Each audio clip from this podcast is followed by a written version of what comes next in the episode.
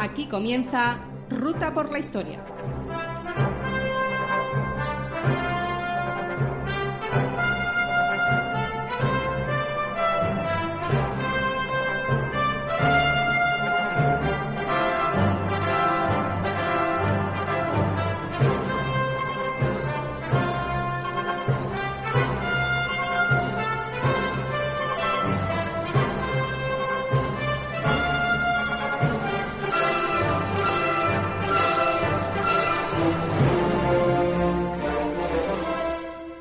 Buenas tardes y bienvenidos a un nuevo programa Ruta por la Historia, a través de Transporte New Radio, la red de mente streaming destinada al mundo del transporte multimodal.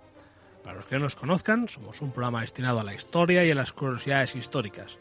Soy José Luis Bermejo y junto a mí tengo un excelente equipo con el que vamos a intentar que paséis un rato divertido y además conozcáis datos e historias que no nos han sido explicadas del todo. Parece ser, parece ser que este largo confinamiento va tocando a su fin y, bueno, si es verdad, nosotros estaremos encantados de haberos acompañado durante todo este tiempo con los programas que más o menos con cierta asiduidad hemos ido haciendo. Y de todas maneras, eh, si es verdad que eso toca a su fin, no olvidéis seguir con las precauciones, no olvidéis eh, seguir las recomendaciones que hacen, porque bueno, el enemigo está ahí, es un enemigo al que no le vemos la cara hasta que estamos enfermos. Así que por favor tened cuidado y, como digo, seguid continuando con, con, la precaución que nosotros, por nuestra parte, también seguiremos haciendo programas para acompañaros si todavía seguís en casa eh, pues haciendo teletrabajo o estaréis en casa, nosotros seguiremos haciendo compañía y, y bueno, que podéis contar con nosotros porque de verdad que, que no estáis solos. Hoy al otro lado tengo a, a, nuestro medievalista de cabecera, nuestro amigo Andrés Jiménez. Buenas tardes, Andrés. Buenas tardes. Buenas tardes. ¿Qué tal? ¿Cómo lo llevas? Bien, bien, ya viendo el final del túnel de momento. A ver si es verdad lo del final del túnel, porque con estas fases de desescalada que, que tenemos, eh, no sabemos a ciencia cierta qué podemos y qué no podemos hacer, y hay que leerse el BOE cada, cada sábado a la noche. Y o, o domingo a medianoche, porque luego salen Bien. rectificaciones, pero bueno. Hay que llevarlo y, y, a ver, hay que llevarlo con incluso con, con cierto humor, si se puede, y sobre todo con mucha paciencia. Bien, deciros como siempre que podéis contactar con nosotros a través de, de las redes sociales, a través de, de, Twitter. Si bien es cierto que durante este confinamiento, perdón, eh, lo hemos tenido un poco, un poco abandonado.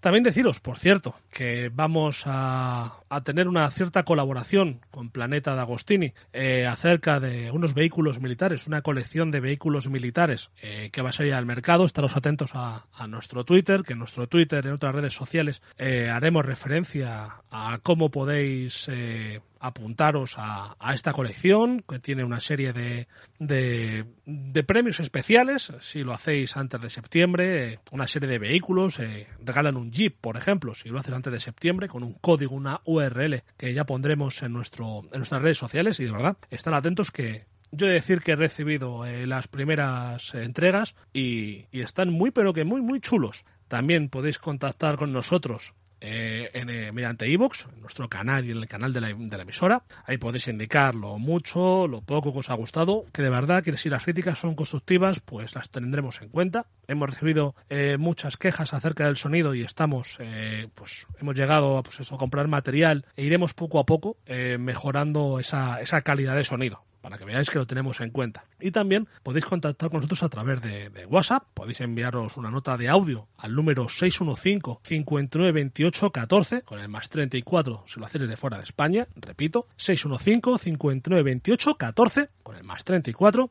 indicando al principio vuestro nombre y desde dónde nos hacéis la, la pregunta. Y bien, pues dicho todo esto, arrancamos motores y despegamos.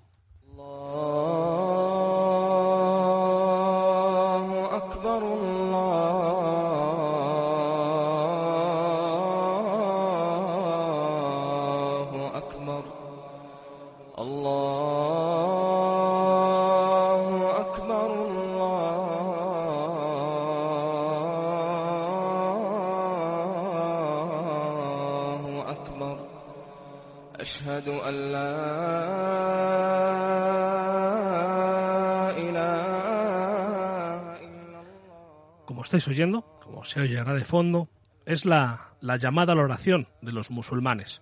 Con, esta llamada a la oración vamos a continuar con, la historia de, la península ibérica, con la, historia de España, donde la dejamos con Andrés. Recordad que cuando estuvimos hablando de- del reino de Asturias, dijimos que en su momento hablaríamos de Al-Ándalus, para no ir dando saltos en el tiempo a la vez, mientras hacemos el programa y no volvernos locos, pues íbamos a dedicar una serie de programas a- al Ándalus y hoy es el primero de estos programas que vamos a, vamos a tratar, pues como he dicho, de, de, de la parte musulmana de la península ibérica que comienza su historia allá en el 711. Andrés, cuando quieras. Bueno, pues en el, en el último programa de los visigodos ya hablamos de cómo se produjo la llegada de los de los árabes a la península. Estuvimos hablando de, de Musa, de Tarik eh, y cómo invadí, cómo dominaron la península. Y ya pues eh, eh, empezamos el programa con con, la con gran parte de la península ibérica, de casi el 80% siendo un baliato. Que si quieres explicamos lo que es la palabra. Sí, vamos a explicar lo que es un, un baliato que, que, Que bueno, no es un que no es una que no es una música caribeña ni nada. exactamente. Es eh, sencillamente la zona gobernada por un balí, eh, se decirlo es un, es un gobernador y que es una palabra que ha llegado hasta nuestros días gra- gracias a los otomanos, por- porque se- los otomanos tenían los vilayatos y en húngaro pues también se siguen llamando vilayet a las divisiones Exactamente. y, y, y poco más añadir. Y, y, bueno, pues el Balí, que ya hemos dicho que es gobernador, el Vilayat es el territorio gobernado por, por un Balí. Y bueno, pues vamos allá con el hijo de Musa, Vamos allá con el hijo de Musa, que lógicamente tenemos que decir su nombre. Claro, que nos perdonen por la pronunciación en árabe, pero no es fuerte. Sí, sí, la verdad es que ya lo dijimos en, en su momento, en- cuando hicimos el anuncio de que íbamos a hacer este programa. Eh, vamos a intentar, lo va a hacer Andrés, a decir el nombre eh, completo de- del personaje, aunque luego terminaremos eh, hablando de él, pues muchas veces con, con una acortación del nombre o incluso cómo pasó eh, su nombre a las crónicas cristianas. El nombre, de verdad, si lo pronunciamos mal, que seguramente al 99% esté mal pronunciado, de verdad, eh, no es a tono de guasa, es con todo el respeto del mundo, pero entended que no es nuestra lengua materna el, el árabe y, y nos supone un gran esfuerzo. Bueno, pues eh, eh, Musa era Musa ben Nusair en la abreviatura y su hijo pues es Abdel- Abdelaziz ben Musa, que se le considera el primer gobernador, el primer valí oficial de Al-Ándalus, puesto que en el 714 debe sustituir a su padre cuando es Musa llamado a consultas a Damasco, que ya vemos que acabó la cosa regular, como ya Sí. dijimos en el anterior programa. Sí, la verdad es que fue llamado a consultas, es una manera muy. un, un eufemismo muy bueno para referirse a lo que pasó con este hombre. sé que, que no sé, hay una acotación cuando se, con- se conquista un gran territorio, pues los conquistadores a lo mejor no sirven para gobernadores, que algo que sabemos nosotros bien de la monarquía hispánica, ¿no? Que no valía. Es decir, Bueno, tú, pues, eh, puedes ser un gran militar, pero un gran Exacto. militar después no te convierte en un gran Eh, estadista. en un gran administrador, por ejemplo.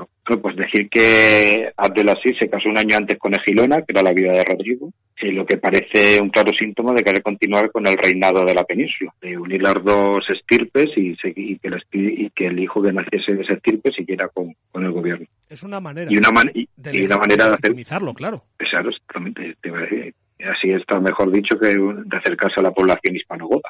Claro, o sea, tenemos en cuenta lo que siempre decimos. Y en este caso, Egilona es la viuda de- del rey. Eh, de alguna manera, eh, los derechos dinásticos continuarían a través de ella. Entonces, si el nuevo, eh, el nuevo invasor, el que toma el terreno, se casa con ella y tiene un hijo, ese niño o esa niña eh, recibiría eh, los, los derechos dinásticos de ambas partes. Como vemos, es lo que decíamos cuando hicimos el programa de- del Reino de Asturias, si por un lado el Reino de Asturias se considera la continuación de- del Reino visigodo, porque son visigodos intentando reconquistar y recuperar ese terreno. Ya tuvimos y ya hicimos el eh, no un debate, sino nuestra exposición de ideas del término reconquista, eh, que tanto Andrés como a mí nos parecía un uso correcto del término reconquista. En este caso, la manera que tienes de legitimizar tu posición como invasor es intentar que tu estirpe esté ligada de alguna manera con la estirpe dirigente que había en el lugar. Sí, sabemos que detrás de Gilona pues estaba gran parte de la nobleza de la nobleza visigoda que había traicionado a su rey. O sea que no digo que hubiese sido esa misma nobleza porque parte de la nobleza visigoda no veía con malos ojos que estuviesen aquí los árabes. Y bueno, pues eh, Abdelasí nada más llegar al cargo debe aplacar la zona de Sevilla y el Algarve. Ahora sería la zona de Faro, Bella y todo eso, al sur de Portugal, hasta el sur de Portugal. Y también hay algunas expediciones de pacificación a Málaga. Pacificación. Que, sí, a aplacar, vamos, a, a, con- a conquistar la zona. Como vemos, no fue tan amistosa la acogida como a los árabes como nos han dicho muchas veces. Claro, o sea, eso de que prácticamente se piensa que la llegada de los musulmanes eh, fueron recibidos con alfombras rojas, sí que es cierto, como tú decías, que debido a la situación política, sociopolítica que vivía el reino visigodo de desmembramiento total, como te gusta decir a ti, era un descalzaperros eh, total. Eh, sí que es cierto que hubo muchos que se echaron en manos de ese enemigo invasor, se echaron en brazos de él sin problema. No es cierto que todo el mundo lo recibiese como libertadores. Hubo gente que se rebeló contra su presencia. Sí, la verdad que lo que se nos vende a veces pues fue verdad, pero en parte. Se ve que la mayor mentira es una, una verdad a medias. Y Que hubo, habría, que habría, que habría agricultores que los daría igual pagar a, a, lo- a su conde visigodo que a un gobernador árabe, pues seguramente sí. O sea, la vida de muchos de muchos hispanos no cambiaría con el cambio de gobierno. Vamos, que sí que hubo resistencia por las élites locales que veían que, que venía alguien nuevo. Porque, Eh, más que nada porque veían peligrar su posición de élite. Exacto. Y, y si quieres, pues pasamos al, a un ejemplo claro de cómo se negociaba con la élite local, que es el caso de la- eh, del conde Teodomiro. De la eh, pues, eh, al de la se le considera el que es el encargado de negociar con el conde Teodomiro, era un antiguo cargo visigodo que tenía como dominio pues parte de la actual región de Murcia, eh, Alicante y el, sur de, de Albacete. Y vamos a ver cómo se desarrolla este, este episodio. Abdelaziz tiene como encargo por su padre dominar el levante hispano y llega hasta la, como he dicho, hasta la actual región de Murcia. Y allí se encuentra que el mandamás de la zona, un conde llamado Teodorigo, Teodorim, Teodomiro, perdón, está, pues, pues si ya no salen mal estos nombres, cuando vayamos más, está refugiado en Lorca y preparado para resistir un asedio como estaba haciendo en el- durante esta misma época Mérida. Los árabes, que como es lógico no venían preparados para mantener un sitio de la esta zona, recordemos que aparte de máquinas de asedio y como vemos en el reino de los cielos, los quetes y todo, necesitan sobre todo comida. Sí, principalmente porque tú puedes tener máquinas de asedio y soldados, pero si no tienen comida, eh, poco haces. Ah, Entonces los árabes llegan a, Lorca y ven que está también pertrechada y deciden ir a por la otra parte del condado, que era Orihuela, que con las todas las tropas concentradas en Lorca había quedado menos protegida. Entonces Teodomiro pues decide ir rápido a defender la capital. Las tropas cristianas y las moras se encuentran de camino a Orihuela. Tras ser derrotada la hueste de Teodomiro, este consigue rehacerse y llegar a la ciudad y atrincherarse.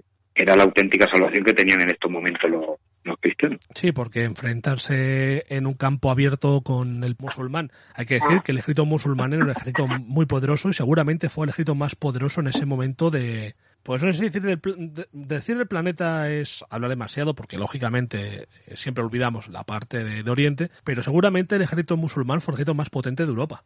y decimos que se aprovechó de que el imperio romano oriental y, y el imperio sasánida estaban extenuados de luchar y por eso conquistaron, pero también hay que conquistar esa, como tú bien decías en el anterior programa, que eran tropas, las dos tropas de los dos imperios acostumbradas a luchar, o sea que no era fácil derrotar a, a esas huestes y lo hicieron. Exactamente, o sea, por mucho que ya estuvieran en, en clara caída esos dos imperios y en ese momento están muy cansados de luchar, las tropas, unas tropas eh, preparadas para la lucha, acostumbradas a la lucha, son muy, muy, muy peligrosas, entre comillas. Es como siempre hemos dicho, la facilidad con las que, con las que las tropas castellanas, españolas, se hicieron prácticamente con una facilidad terrible con, pues con América, con parte de Europa, porque veníamos de una lucha de la reconquista de siete siglos, en la que veníamos de siete siglos de lucha con un enemigo común y además a veces entre nosotros, muchas veces, muchas veces entre nosotros, y entonces lógicamente pues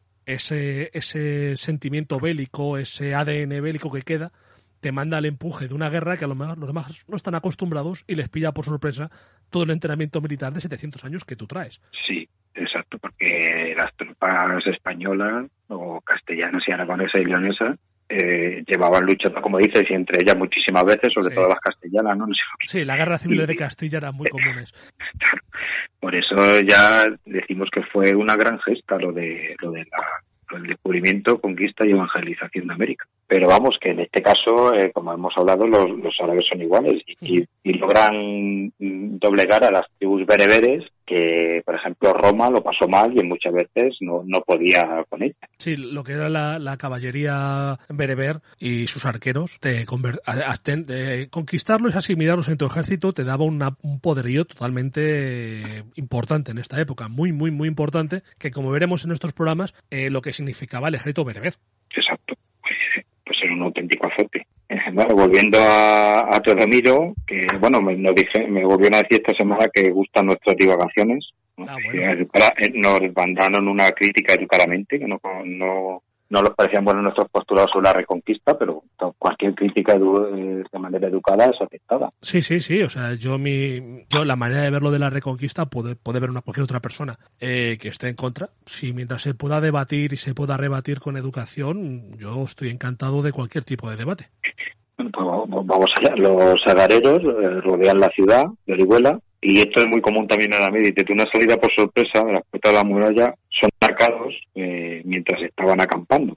Ujú. O sea, describimos la situación cuando llegas y empiezas a, pues, a, ver- a sentar las tiendas de cocina, toda la intendencia que llega un ejército, porque no es como las películas que llega, se ataca y toda la intendencia que es necesaria por un ejército, mientras se va sentando, es muy habitual abrir la muralla, que algunas veces salía bien y la mayoría salía mal, porque si te estaban esperando, pues era una escabechina. A ver, es el momento en el que seguramente estés más débil, porque lógicamente, sí, o sea, es lo que dices tú, en todas las películas eh, aparece que prácticamente llega el ejército y en un, momento, en un momento, ¡pum!, se monta la batalla y cuando te quieres dar cuenta está ya el campamento y todo preparado. Y montar un campamento no es tan sencillo, porque ya no solamente son eh, lo que siempre vemos, ¿no? Los caballeros, el rey, los caballeros en sus tiendas de campaña, hay que llevar todos los soldados, toda la impedimenta de los soldados, para los caballos, porque un caballo parece que no, pero un caballo todos los días necesita comer heno o, o, o forraje y mucho, necesita agua Sí. y mucho. Entonces, montar todo eso para un campamento que en teoría va a durar un tiempo, no se hace en 10 minutos. Exacto. Y por eso se, muchas veces aprovechaba abrir la, lo que tenemos luego de la Edad Media. Mientras se está montando el invasor, pues tú abres una muralla, la puerta de la muralla que esté más cerca, atacas y, y vuelves. Que dicho así parece muy fácil, pero muchas veces salía mal porque te estaban, te estaban esperando las tropas de, de, de retaguardia del, del enemigo y te masacraban. O sea, si te salía bien, les pillabas a calzón quitado, eh, y perdóname la expresión, y rápidamente les podías masacrar, pero también servía que la primera vez funcionaba. La segunda vez ya aprendían y mientras unos montaban, otros vigilaban. Vamos a ver, tampoco hay que se fueran tontos. Sí, bueno, pues hay que decir que a favor de todo Miro hay varias, varios factores. Que la experiencia del asedio de los, de los descendientes de Ismael está siendo muy favorable. Ahí seguía Emerita Augusta resistiendo. Y que Musa, y que el hijo de Musa, Belasí, no dejaba de ser un interino en el puesto. Era valía accidental hasta que ver qué pasaba con su padre en Damasco. Eh, los cristianos sabían que no recibirían refuerzos y casi todas las fuerzas que estaban en Lorca pues teniendo salida o pactar y- o resistir y morir de hambre. Y, pare, y bueno, y se, la, parece que la salida más honrosa para más parte era eh, pues sellar un acuerdo. Y así se hizo en el 2000, en la primavera del 713. Hombre, Y si quieres le- leemos parte de- del acuerdo. que es que tenemos hay que tener en cuenta que podría ser un largo asedio en el que unos morirían de hambre y los otros que fueran a tomar la ciudad, cuando fueran a tomarla, no tomaran más que escombros. Claro, y luego recordemos que estas tropas tenían que seguir tomando ciudades por el Levante y territorios. Exactamente. Así que bueno, vamos a.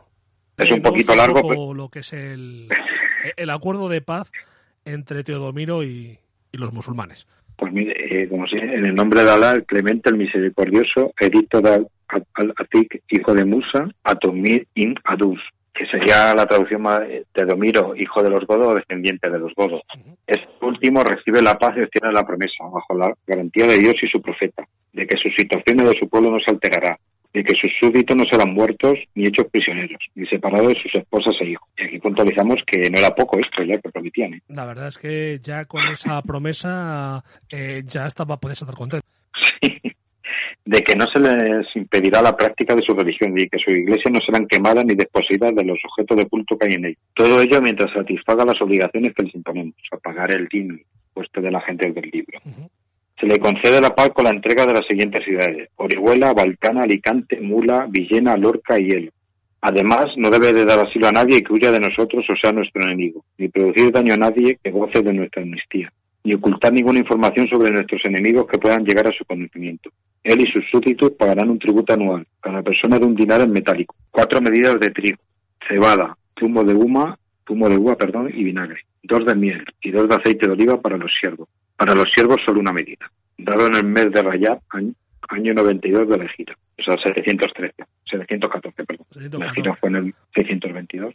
Como vemos, lo O sea que que- es un acuerdo de paz bastante honroso, porque es bastante honroso para ambas partes, y en el que a fin de cuentas es un te perdono la vida, te dejo vivir como vives, controlas una cierta parte mientras me pagues ese impuesto de, que estamos diciendo, y a cambio, pues lógicamente yo te pido a cambio eh, que no te reveles sumisión, que no des asilo a mis enemigos, que si tienes información me la digas y estos impuestos. Eh, fue la verdad que fue un acuerdo de paz bastante honroso. Sí, es un ejemplo porque una vez se firma una paz, otra vez se, no tenía más remedio que asediar, sitiar y, sal- y asaltar la ciudad, pero vamos, por eso controlaron gran parte de la península mediante acuerdos. Es decir, que la gente ya estaba muy extenuada de los últimos años del, del reino visigodo, porque emplazamos a que oiga los dos programas porque es una continuación de ese. Sí, exactamente. O sea, eh, en esta pa- hemos metido por medio el reino de Asturias, pero en este momento, eh, quizás eh, lo más para hacer una línea de una línea espacio-tiempo más eh, más correcta sería escuchar los programas del reino visigodo y del tirón este, seguramente, y luego ya Asturias si queréis. Pero vamos, Sí, pues, en este momento esta sería la continuación porque veríais y entenderíais la situación. Eh, como veis, y os emplazo que escuches el programa, los programas que hicimos del Reino Visigodo, el Reino Visigodo al final aquello era un desastre total, era un caos absoluto y, y no era extrañar que, como digo antes y como he dicho al principio, mucha gente se echará en brazos de, del invasor con mucha facilidad o incluso que a cambio de un acuerdo más o menos formal y más o menos eh, decente, eh, aceptasen sin problema la sumisión. Y bueno, pues hay que decir que la Cora de Tudmir, o sea, la provincia de Tudmir, que Tudmir era el nombre árabe de Teodomiro, el nombre en árabe de Teodomiro, pues duró durante unos 30 años, que ya veremos cómo se disolvió, o sea, que tuvieron que cumplir con lo pactado. Exactamente. Si duraron Sí. 30 años sería porque se portaron bien. Exacto. Tiene pinta que al morir Teodomiro se acabó la culpa. Seguramente una vez, una vez que muere el, el firmante y el garante de, de- de una de las partes, pues o bien eh, los herederos no, no cumplieron, o bien una vez muerto el, el garante, pues ya directamente el poder musulmán diría mío todo el Decir que- pastel y fuera.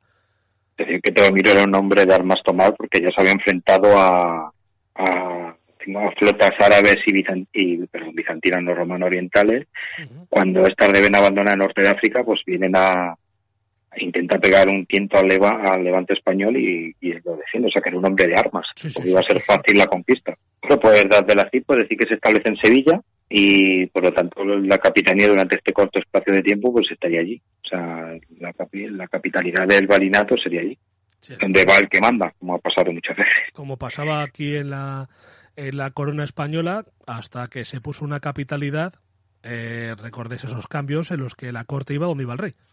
Exacto, durante casi toda la Edad Media. Eh, y bueno, pues poco más que Abdelaziz, poco más podemos decir de él, que contrajo la enfermedad del acero, vamos, que fue asesinado Algo muy típico. por orden del califa. Algo muy típico en la península en esta época, ¿eh? Sí, sí, una enfermedad muy extendida. No sabemos si quien mandó ejecutar fue de orden del califa o por iniciativa de sus propios compañeros para quedar bien con el califa. Eh, todo pasó durante el 28 de febrero de 716 la nueva mezquita de Isbirilla, que era la el nombre árabe de Sevilla, que era la antigua iglesia de Santa Rufina. Y lo de que la orden viniese a Damasco es probable, puesto que en ese año también moría su padre. Pues dijo, el califa, el califa Suleimán diría, pues puede que ser que el hijo se revele y está en el otro extremo de- del Islam. También puede ser lo que decías tú antes, que los, la gente de alrededor, la, la camarilla de, del Baliato diría, eh, si matamos al hijo de, de, de Musa, si le matamos, nos congraciamos con el sultán, seguramente el sultán me dé el puesto. Ya sabemos que, que ser trepa es algo que va congénito al ser humano. hacer un viriato, ¿no? Sí, Sería que- exactamente. Bueno, pues hay que decir que no sabemos quién dio la orden, pero que perdió la cabeza literalmente. Y, y la misma suerte corrió su hermano Abdalá, al que Musa había dejado como go- gobernador de Ifriquilla, que por así decirlo, Ifriquilla era la, sería la parte norte de, de África. Es decir, lo que hizo Musa fue colocar a cada uno de los hijos a cada lado del estrecho de Gibraltar y, lógicamente, entender la posición de poder que tenía esa familia en este momento.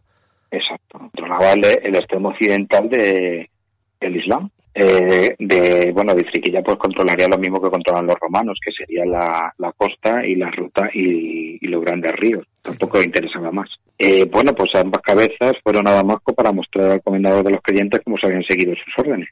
A lo mejor una, una prueba gráfica Sí, sí. de, de que sabía de, de la efectividad de sus órdenes. la- lo típico de una cabeza en una bandeja de plata. Bueno, y al sucesor, pues vamos allá. El sucesor sería al, bueno, sucesor no, el siguiente en el cargo, al-Hur ibn Abderrahman al-Takafi, al que llamaremos eh, al-Hur afortunadamente, ¿no? Que gobernaría desde, desde el 716 al 719. Es decir, que el, el valiato de, de Al-Ándalus era trabajo de, de interinidad bastante, de pre- era un trabajo precario, era muy interino, duraban pocos en el cargo los, las personas. Sí, y además tenían una muerte, bueno, como veremos, algunas muertes un poco peculiares. En este caso ya veremos que no, pero hay otros que sí. Bueno, pues este Al-Hur se, se dice que es el primer valí que pone la, capital, la capitalidad en Córdoba. En el 717, eh, su, primer, su primera expedición militar para controlar a los nobles godos que quedaban en la provincia tarraconense, en la parte norte de, de la península, y, y para conseguir el vasallaje de algunos, y desde ahí va Ebro arriba para dominar Pamplona. Vamos, que están- seguían haciendo racias de, control. En el 718 repite el ataque a la zona de la actual Cataluña, conquista Barcelona, que como vemos había estado siete años resistiendo a las andanadas árabes, sitia Tarraco, que, que era la, probablemente la ciudad más importante de la zona, y, la, y capitulará y será arrasada casi en su totalidad, para que sirva de ejemplo. Es decir, hay a veces que se llegaba a un acuerdo de paz, como el que habíamos dicho de Teodomiro, pero si tú eh, te enfrentabas, pues lógicamente te arrasaban. Y tenían que dar ejemplo al resto de pueblos. Es una triste manera de dar ejemplos.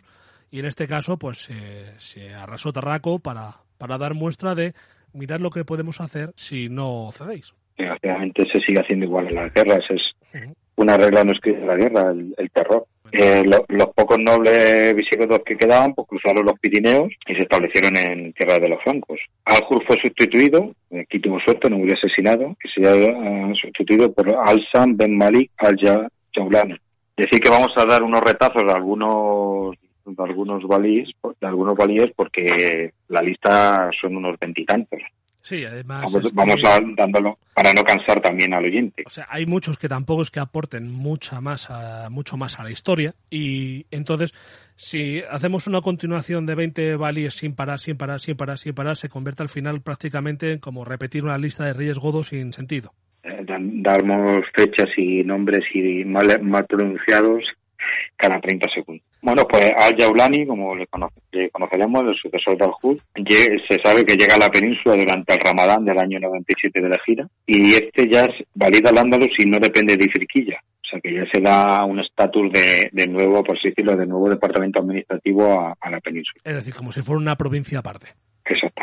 Su primera medida al llegar a la, a la capital, a Córdoba, será reparar el majestuoso puente romano y también rehizo otras partes de la ciudad. Aquí el principal objetivo que trae es acabar de conquistar el reino visigodo, que puesto que quedaba la provincia visigoda, que está al otro lado de la cadena montañosa que lleva el nombre de la hija del rey Beatrix. Aquí me he marcado un, un francés, o sea, me he dado volteretas para decir los Pirineos. Totalmente. Bueno, pues que recordemos que era la, la provincia narbonense que había quedado pendiente de ser tomada por, por los árabes. La narbonense, que además era la, la región visigoda pata negra de verdad. Exactamente, la más antigua de todas. Eh, se puso en una alhombra y, en el, y fueron cayendo plazas como la de Narbona, o sea, pues es la capital, y, y Becías en el 720. Pasados inviernos, en el 721, se va a conquistar Carcasona, pero al ver las poderosas murallas se, se adentra más en el reino de los francos. Y les repetimos que iban sin, sin utillaje de, de asedio. Fue hacia Tolosa y rodeó la ciudad para intentar rendi- rendirla por sitio. Y aquí el duque de Aquitania, que aunque debería rendido sea el rey de Neustria, era prácticamente independiente, fue rápido a sofocar el problema. Eh, como veis, antes ha dicho Tolosa, se refiere, es Toulouse. Es por, Toulouse, si acaso, Toulouse. por si acaso alguien se queda descolocado y, y piensa en, en la Tolosa de, de aquí, de, de País Vasco, Toulouse eh, en francés es Tolosa. O sea, es la, Porque es la de- misma. Pasa es que, bueno, de- ese, ese nombre es de- Tolosa. Debemos decir Tolosa igual que no decimos Matba para... No, no, por eso digo que si acaso alguien se queda descolocado, Toulouse es Tolosa. Exacto. Bueno, pues llegamos al verano eh, en junio 721 y se enfrentan las tropas, iba a decir francas, pero mejor aquitanas, y las enviadas por el califa de Damasco en la batalla de, de Tolosa, de Toulouse. Y la victoria cae de parte de los aquitanos, que se dicen que mataron a más de 3.000 soldados sacareros. Lo de las cifras, pues ya Como siempre siempre decimos, Un cerito menos y no queda mal. Bueno, pues fueron derrotadas y en la apresurada vuelta de, de las tierras del sur de la Galia muere a, muere al Yaulani o al, o al Sam y las tropas eligen como sucesor al de Ramán Ben Alá al Gafiki. Sabemos que las tropas eligen a un sucesor sin consultar a Damasco ni nada. Bueno, eso también en el Imperio Romano también se hizo más de una vez. Que el emperador Sí, era elegido por las tropas. Sobre todo en el siglo III, ¿no? Eh, que podían elegir incluso echando a la primitiva, sí. Sí, la crisis, la crisis del, de- del Imperio Romano en el siglo III eh, también, eso también tiene un programa bastante, bastante importante. Que, Emplazamos a nuestros romanistas a que hagan sí, sí, porque e- ese programa puede ser, la crisis del siglo III es de verdad pa- para estudiarlo a fondo. Eh, precisamente hoy es el aniversario de la muerte de, de Constantino, que De Constantino, sí, señor. A- aunque hablemos de ruta por el medievo de personajes medievales, yo creo que Constantino es, como por así decirlo, con él empezó casi todo. Mm, Pues casi, casi. Eh, Bueno, una- uno de los personajes tampoco, Sí, pero bueno, es, es una pieza clave. pues sí, porque con el concilio de Nicea ya yo creo que ahí ya se empiezan a sentar las bases de, de todo lo que veremos después con los con las herejías y Además, tan no, y, que, y que se sienta la base del cristianismo niceno, que sería la base del cristianismo norm- que se conoce hoy en día como el cristianismo católico y que sería pues el elemento unificador de pues de toda la unión de todo lo que sería Europa es el cristianismo.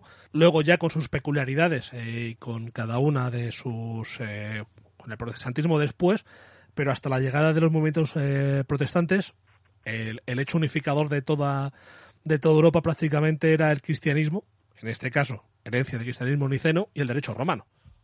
Exacto, el derecho, el cristianismo niceno que luego eh, generará las disputas con Constantinopla, con la cláusula Filoque y todo lo que hablamos en el programa de, de Recaredo, de, deben oír.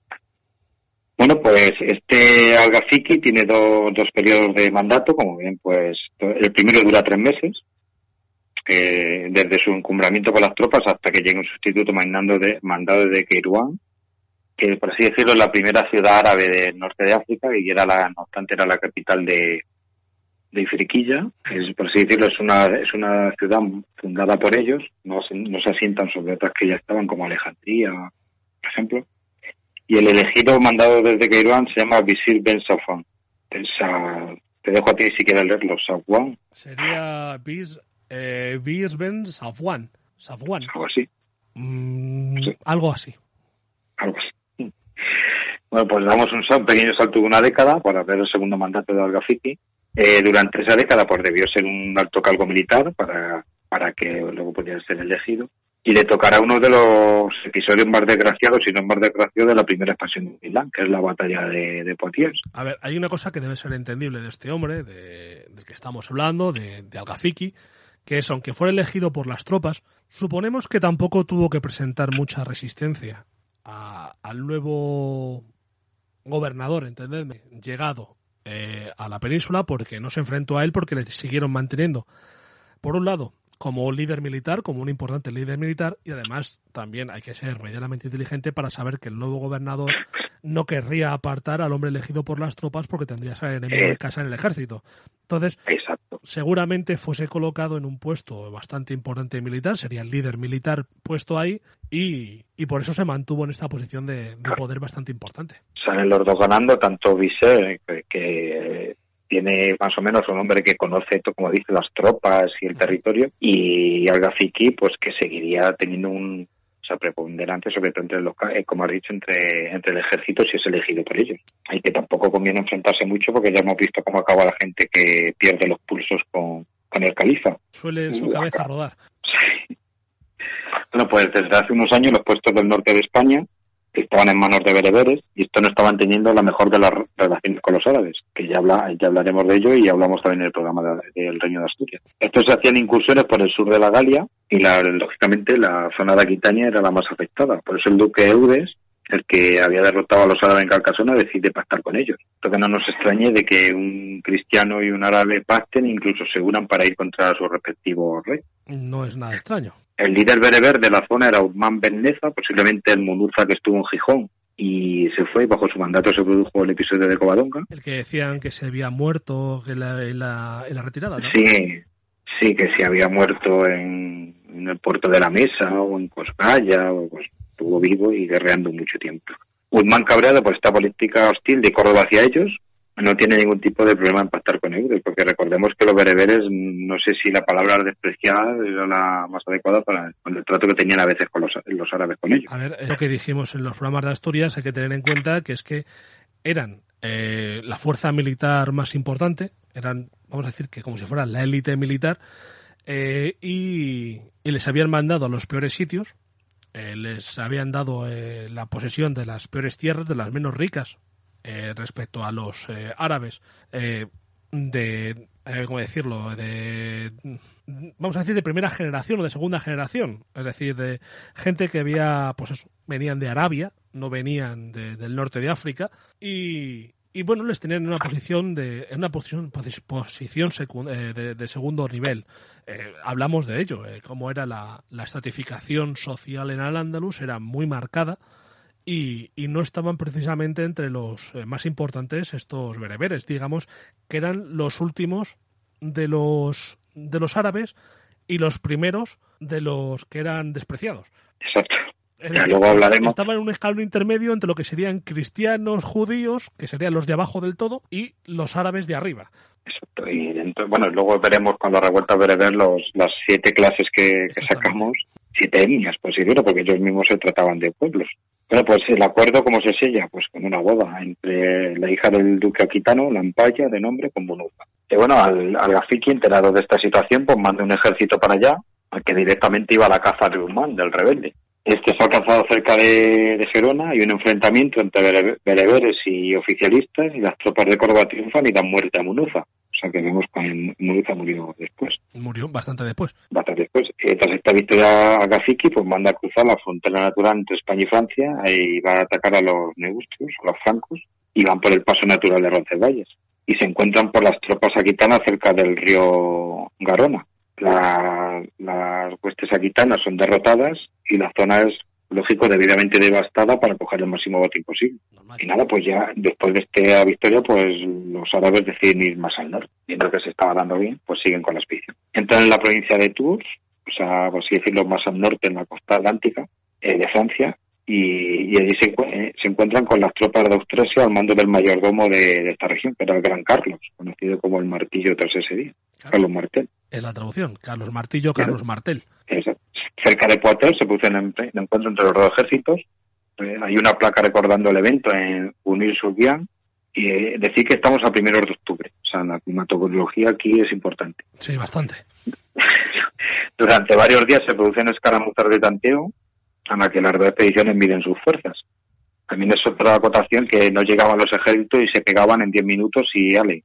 Eso queda muy Eh, bien para las películas. Sí, para no hacer, para no gastar metraje, ¿no? De, de Sí, películas. pero no era así normalmente. Bueno, el 10 de octubre se deciden atacar los árabes, parece que empezaban a tener problemas con el frío y como dijimos, pues tenían que generar invierno, pillarse a todo el contingente en territorio enemigo.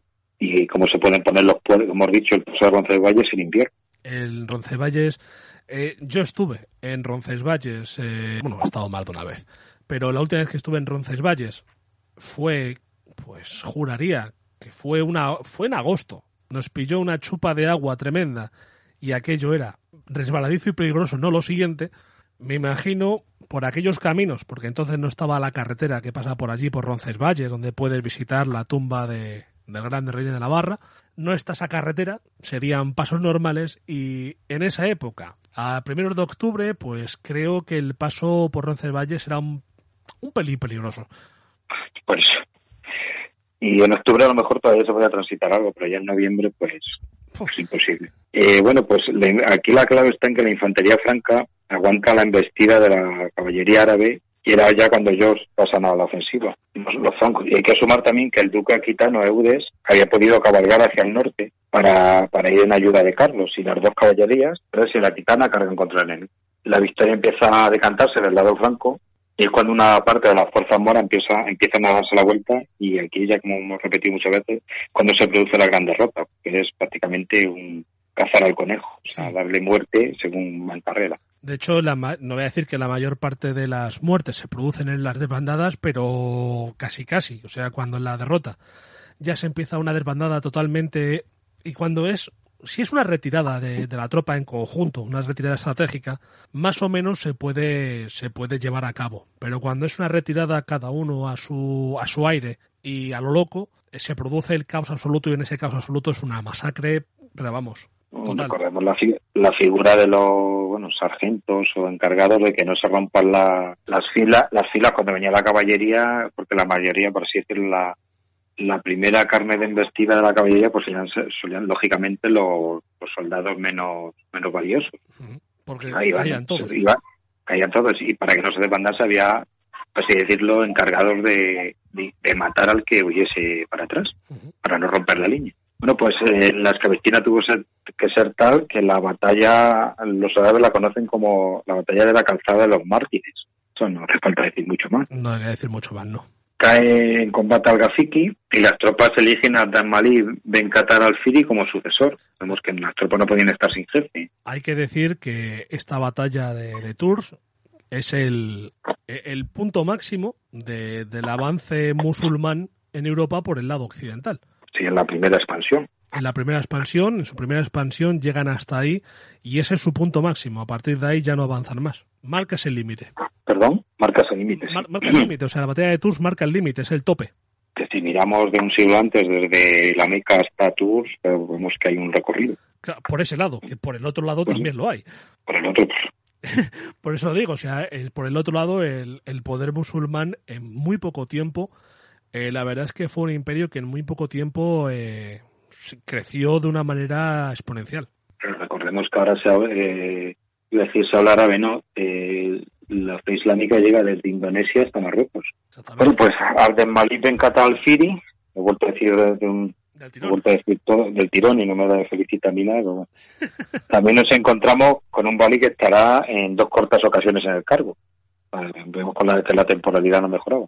Su, su primera etapa, la más larga, dura unos dos años. Esa- hemos dicho que se ha aclamado por las tropas restantes tras la derrota de Poitiers. Y, y hay que decir que las crónicas árabes nos dejan a Malí como un corrupto y que cogía todo el, el dinero posible para su patrimonio personal. Digamos que las crónicas no le querían mucho, ¿no?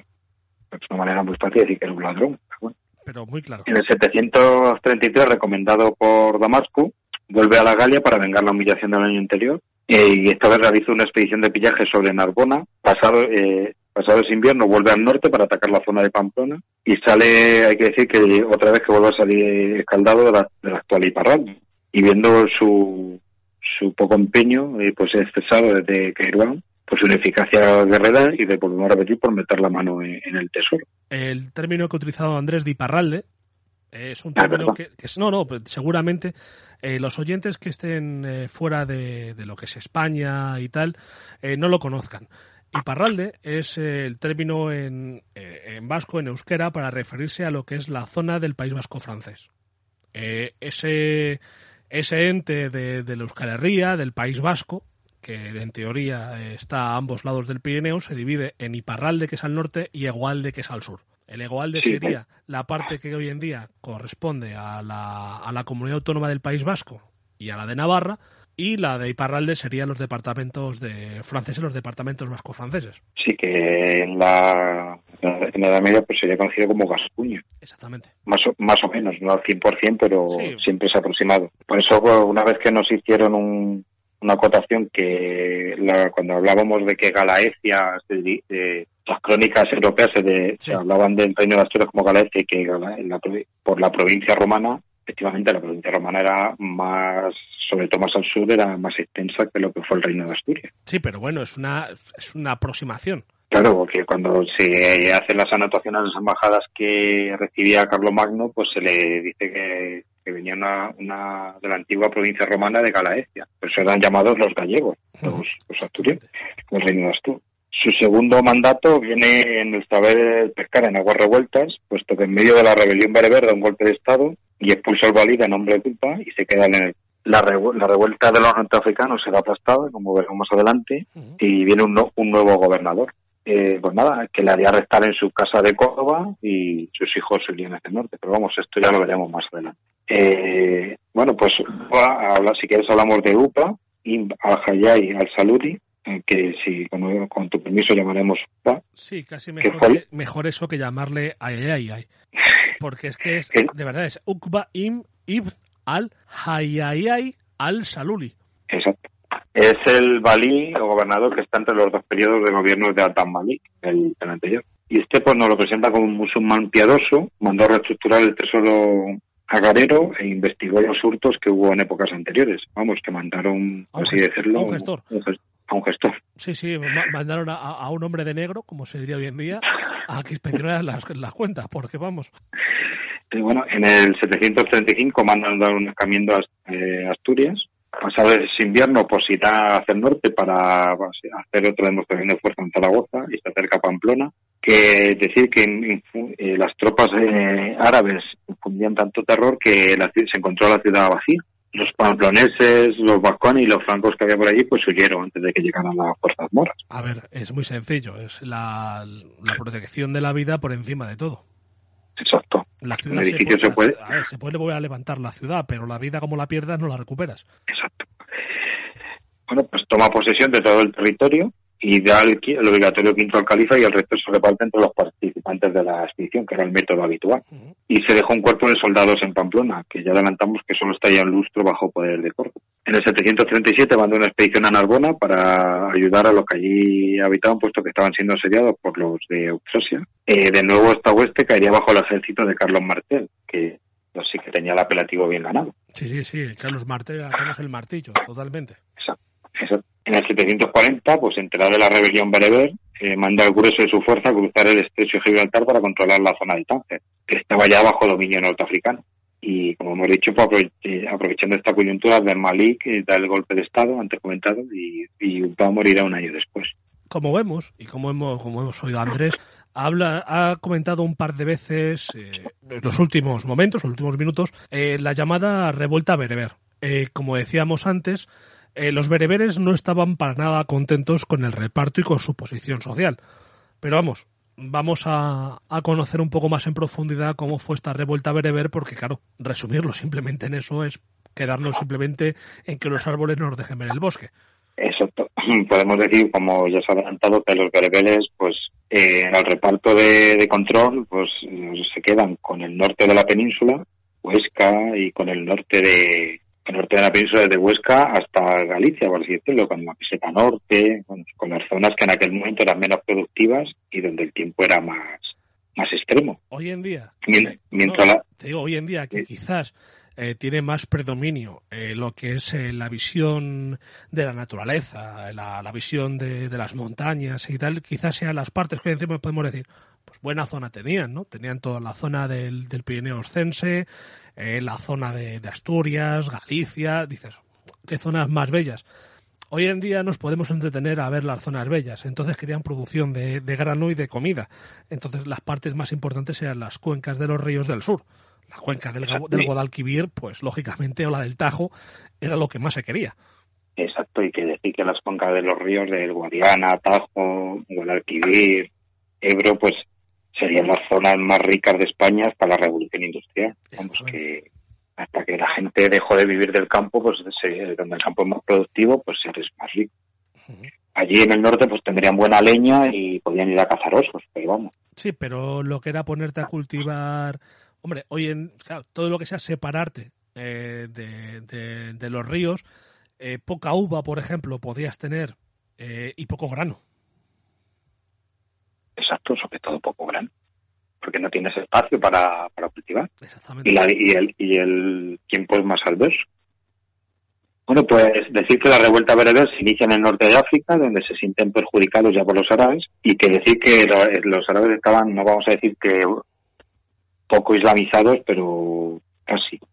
Llevaban poco más de un siglo en la zona y controlándola pues desde el 788 que fue Cartago, eh, poco más de medio. Eh, la nueva Cartago, no la Cartago de Aníbal. Y si quieres vamos a ver cómo afecta a la, a la península. Vamos allá. Tras estallar eh, esto en el Magreb, eh, literalmente estaba en llamas, el califa Hisham ordena que un destacamento de sirios vaya a la zona para aplastar esta revuelta. Hubo encarnizadas derrotas de, los de los sirios frente a los bereberes y hay que decir que los mandados por el califa están contra las cuerdas y llega a morir hasta su general en jefe, Kultum Ben Iyá al-Qasiri, o sea, de la tribu de, los Qasiri.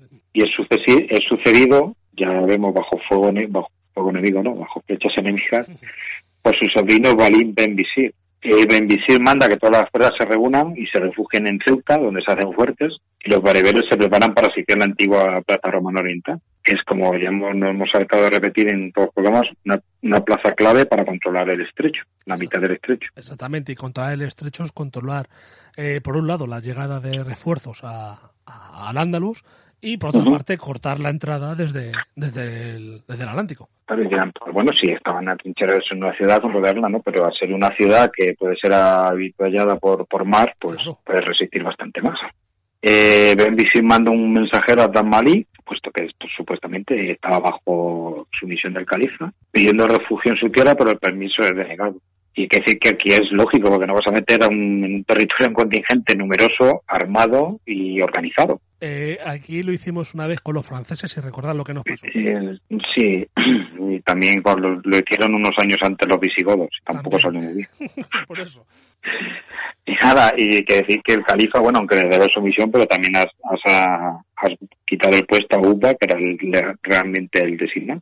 Para, pero de Malik, que sabe nadar muy bien entre en aguas revueltas, pues eh, los dice que no y que sí a la vez, puesto que manda barcos con avituallamiento para que sigan resistiendo. Los bereberes de la península, informados de esta situación, pues hay que decir que estallan, abandonan las zonas norteñas que pegaban con el reino de Asturias, desde Galicia hasta Bardulia, dejando importantes plazas o ciudades como Astor de León de Guarnecidas.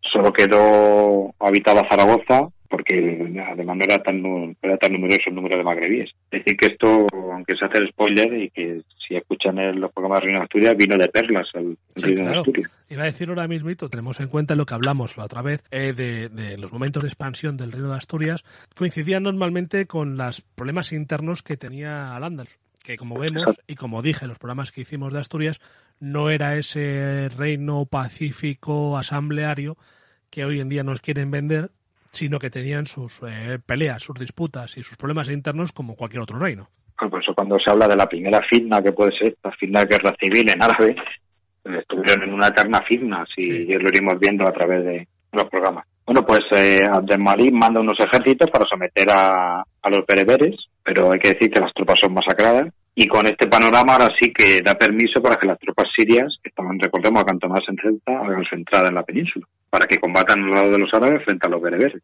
Se llegó al acuerdo de que los sirios dejasen a 10 de sus jefes como rehenes para cuando estos vencieran cumplir lo pactado. Hay que decir que lógicamente es que los sirios también, si los bereberes eran una fuerza militar muy importante, los sirios no se quedaban atrás. Exacto. Más, yo creo que eran más, eh, tenían más, por así, de diversidad, eran infantería y, y caballería, no solo eran Eran más Eh. ejército que los bereberes que eran unidades eh, sueltas. caballería ligera y poco más en el sentido, en el buen sentido, porque eran En el sentido de, ejército como, lo- como lo conocemos, eh, con sus distintas fuerzas y diferentes cuerpos. Bueno, pues, y mientras tanto ganan los bereberes. Bueno, pues los que venían del norte de España se suman los bereberes de Talavera, que era Talavera de la Reina, y los de Coria, al norte de Cáceres, que era otra gran ciudad. Había aumentado, como vemos, ya por así decirlo, las tres columnas ya era un número importante. Y en las faldas del sistema central eligen un líder y se vuelven a dividir en, en tres, en tres ejércitos. Uno atacaría Sidonia, eh, otro se dirigiría a Toledo para controlar la zona y la más numerosa iban a Córdoba. Vamos, que era un jaque mate en toda regla, querían controlar todo, Sí, sí, todo el valiante. Eh, como curiosidad decir que los bereberes tenían un signo distintivo, que era la cabeza afeitada, a imitación de Masaida, que era el líder del, de los bereberes del norte de, de África, de, la- de los rebeldes del norte de África. Eh, mientras tomaban estas decisiones, llegaron los andalusíes al mando de Umayyad y, y Catán y Qadar del Malik, más los 10.000 sirios que se habían sumado a los que se sumaron los baladíes de Al-Ándalus, que decir que los baladíes eran los, los árabes de la primera conquista. El choque se produjo cerca de Toledo, en las orillas del río, del río Guadalcelete, cerca de la actual Villa Minaya, y la victoria fue aplastante para los árabes, donde los suyos tuvieron un gran protagonismo. Aquí caen dos columnas, la de Toledo y la, de, la que se iba a dirigir a Toledo y la que se iba a dirigir a Córdoba. No obstante, ya veremos como el primer paso para ir de Córdoba a, a, al norte es pasar por Toledo. Y la columna bereber restante, la que se iba a Medina Sidonia, es derrotada en el río Guadalete. Y parece ser que luego la eficacia siria fue grande mientras daba caza a los, a los desperdigados que había por, por Tonalá y como vemos pues los sirios vieron que podían hacer lo que querían, no lo que querían, pero casi en la península y no tenían muchas ganas de marcharse y cumplir lo pactado. Exactamente, se vieron con una posición de poder bastante fuerte. Eh, Arden Malik eh, les dice que se tienen que ir y les propone que sean embarcados de Algeciras en algún puerto del norte de África, lejos de los bereberes, y allí rehagan su vida. Y hay que decir que Ben Basir no hizo mucho caso a esta orden y quitó de baliniato a, a Ben Malik y se nombró el mismo. Y ya pues eh, hay que decir que un año después mandó a asesinar a Ben Malik. Pero bueno, volvemos a otra firma, eh, o la misma pero segunda, segundo round. Es que sería la continuación de la anterior fitna, o sea, es que es Eso. una guerra civil, una fitna eh, de principio a fin. Estos serían los hijos del muerto, de, de Malik y Ben Basir. Ganaron las tropas de este la batalla de Aqua Portora, cerca de Córdoba, pero decir que en el invite muere Ben Basir a los pocos días de la victoria, puesto que en esta época todavía los generales iban al frente de los ejércitos. Y a pesar de esta victoria, la guerra civil seguía ya en pocos más pequeños, los sitios estaban en Córdoba y los árabes se habían reagrupado cerca de Mérida. Pues después de sufrir tantas bajas y en escaramuza y estar prácticamente extenuados los dos, pues piden a un árbitro que ponga cordura en toda esta locura. Creo que fue una decisión bastante lógica, ¿no? Sí, buscar un... Eh, la situación así no podía continuar porque iban a final a estar agotados ambas partes y lo suyo es buscar a un, a, a un árbitro a una tercera persona que medie entre ellos. Hombre, la situación lógica es buscar a un árbitro o un mediador que sea totalmente imparcial. Pues sí, pues eh, el elegido es el gobernador de Friquilla, de Calvi, también era el que estaba más cerca. Y repetimos que Al-Ándalus había dependido de esta región durante casi todo el dominio árabe que llevaban en la península. Y Al-Calvi pues tomó una decisión, me parece que salomónica es el mejor adjetivo. Eh, en lugar de decidirse por uno de los dos contendientes, nombra a su primo, Abu al-Qatar y al-Calvi como nuevo válido al-Ándalus.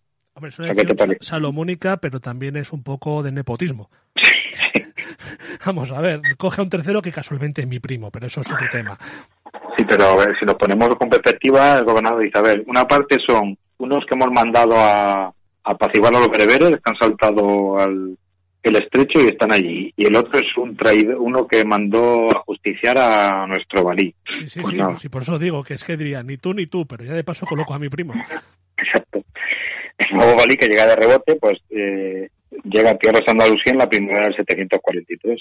Y lo primero que hace es poner paz entre árabes y bereberes. No nos olvidemos que los bereberes seguían en la península, uh -huh. mediante la concesión de grandes perdones para los prisioneros.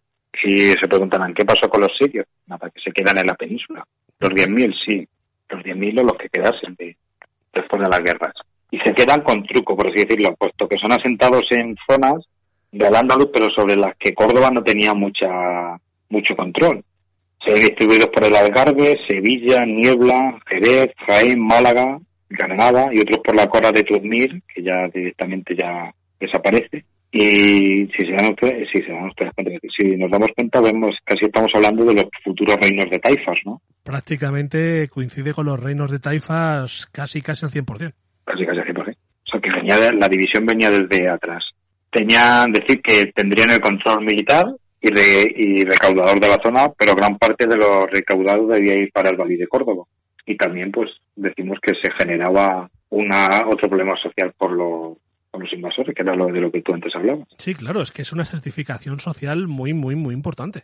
Porque si ya vemos que a las recillas entre árabes, que ya aquí había, por así decirlo, podemos hablar de dos o cuatro grupos, o sea, de los, de los árabes del norte y los árabes del sur, o árabes del sur, perdón, los yemeníes, y también podemos decir que la división que había entre los que primero habían llegado y los que habían llegado después.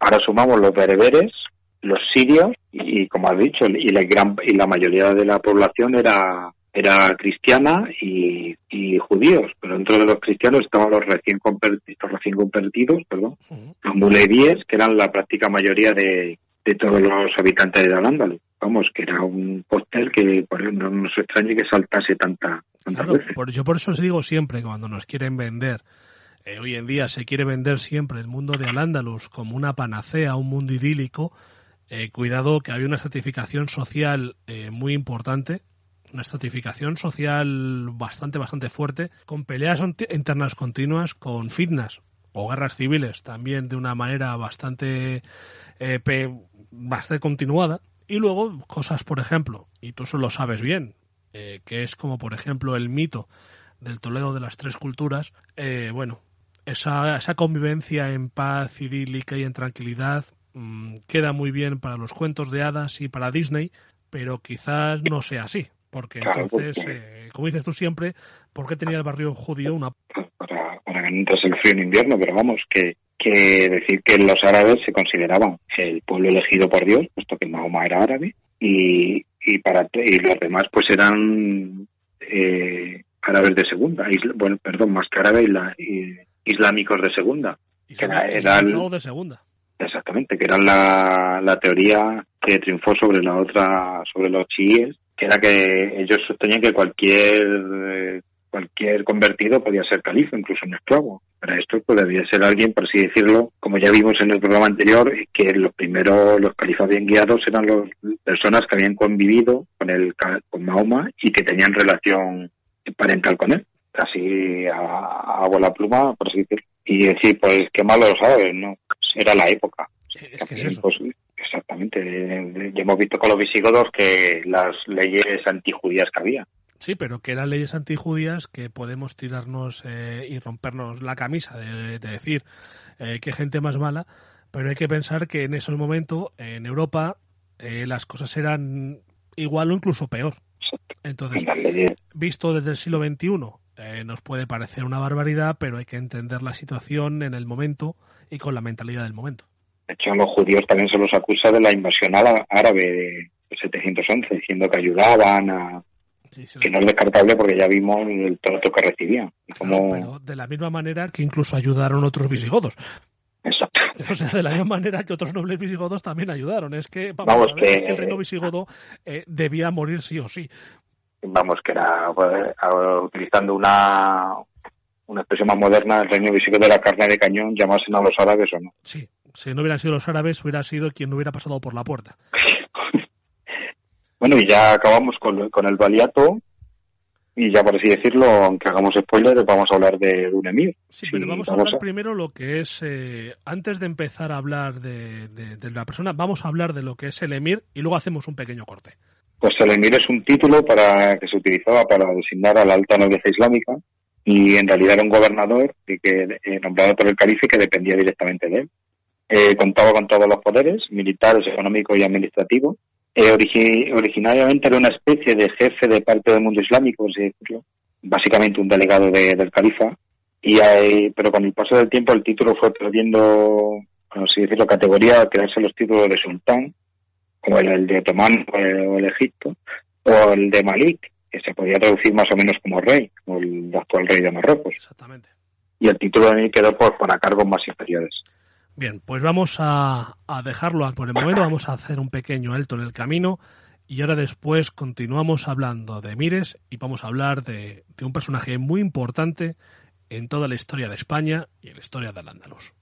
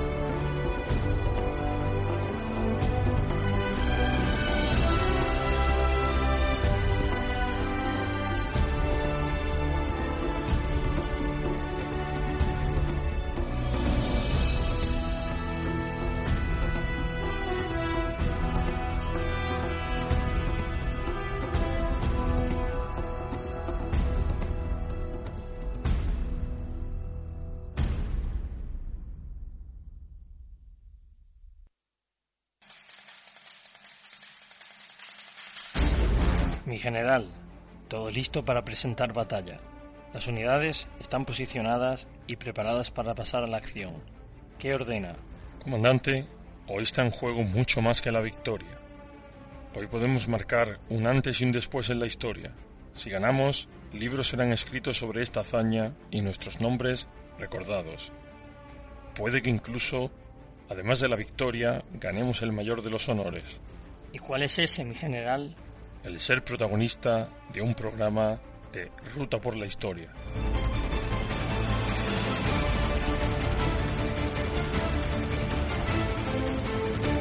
Vive la historia junto a José Luis, Lola, Juan Carlos y Tony.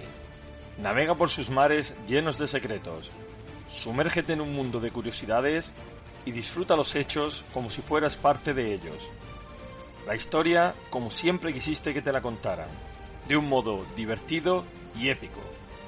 Escúchalos en iVoox, iTunes y la emisora Transporte News Radio.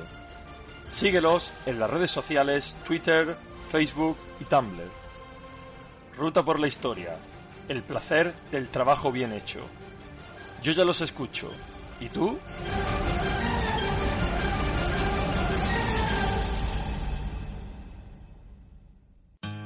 Yo no cargo ni descargo mi camión. ¿Y tú? Campaña contra la carga y descarga de los camiones por los conductores. Únete.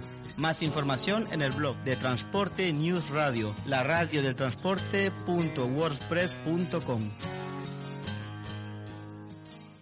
Seguimos en, en ruta por la historia de Transporte News Radio y, y como decíamos antes, terminábamos de la explicación de lo que sería un, un emir y vamos a hablar de, de uno de los personajes más importantes de todo este periodo, al que yo voy a decir el nombre corto y a Andrés le dejo a él el honor de decir el nombre largo. Yo diré que es Abderrahman I y Andrés, todo tuyo. Vamos allá.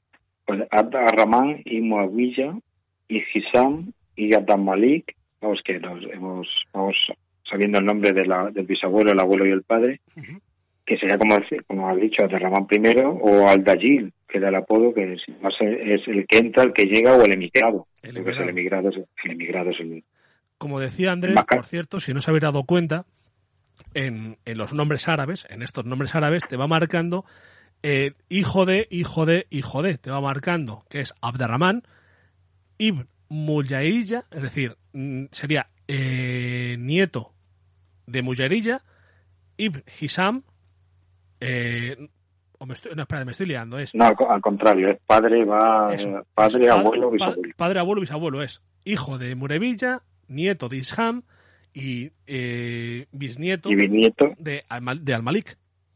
Se Sí, va marcando eso- al revés. El Ibn es hijo de, entonces es no sé quién, hijo de tal, hijo de tal, hijo de tal. Es, mm, como decías tú, que me había liado yo en el orden, es padre, abuelo, bisabuelo. sí que muchas veces diremos Id o Ben, por eso, que, Exactamente. por así decirlo, que también lo utilizan los los judíos, con el. Ben, Ben Gordon o tal, pues ya sabemos que es hijo de. Eh, el es en nuestra en nuestro apellidos. en nuestro apellido castellano y, o bueno, perdón sí españoles o el if en, en los eslavos eh, bueno pues decir que nace Aterraman primero que no- es que nos perdemos pues ya me estaba acordando de Drazen Petrovich ahora Eh, otra es que la gran pasión mía es el baloncesto además de Sí, la, la edad media del baloncesto, es una buena mezcla. Bueno, pues volvemos a Derramán, que nació en las inmediaciones de Damasco en el 731, y dirán, en las inmediaciones no sé dónde. Pues como pasa siempre, pues hay dos, dos mm, pueblos o aldeas que cercanas a la capital que, que se da como lugar de nacimiento. Una sería Dair Janina y otra Al-Ulía. Era nieto de Hisam Ben al-Malik. Aquí volvemos a ver, si cambiamos Ben por Ir, como que hijo de al-Malik, que como hemos dicho, la mitad del nombre de Abderramán, que estaría más de 20 años como, como comendador de los creyentes. Eh, Abderramán se queda de huérfano de padre muy pronto, o sea que es criado bajo la protección del abuelo.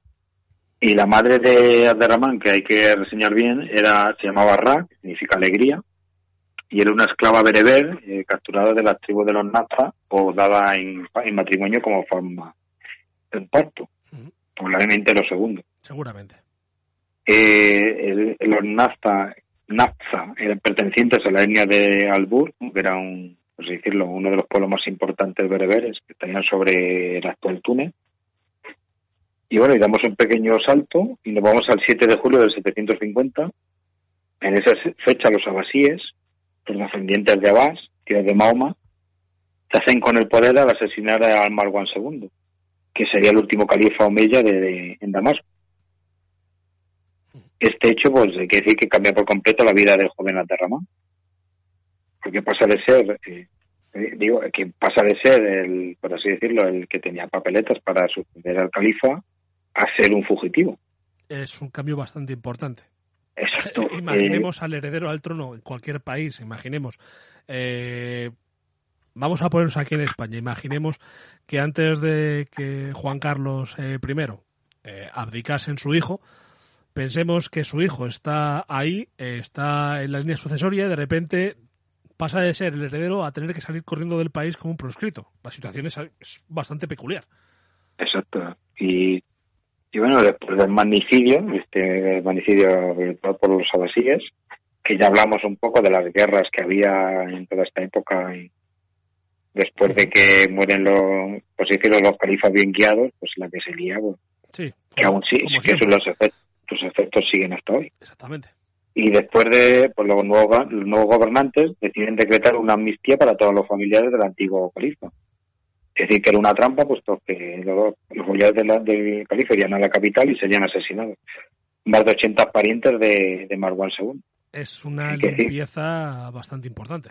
Sí, los abasíes querían acabar con toda la estirpe para que nadie reclamase el trono. Este acontecimiento se conoce como la matanza de Abu Fu- Futrus y se perpetró en Jaffa. Sobrevivieron pocos omeyas, entre ellos Abderramán, su hijo Suleimán y dos hermanas, un al-Asbaq y Amat al-Rahman. Es decir, que, que irían con ellos dos clientes, pero no clientes en el sentido comercial, sino dos fieles, Ujú. de nombre Bader, que será importantísimo en su vida, y Salim Abu Suya.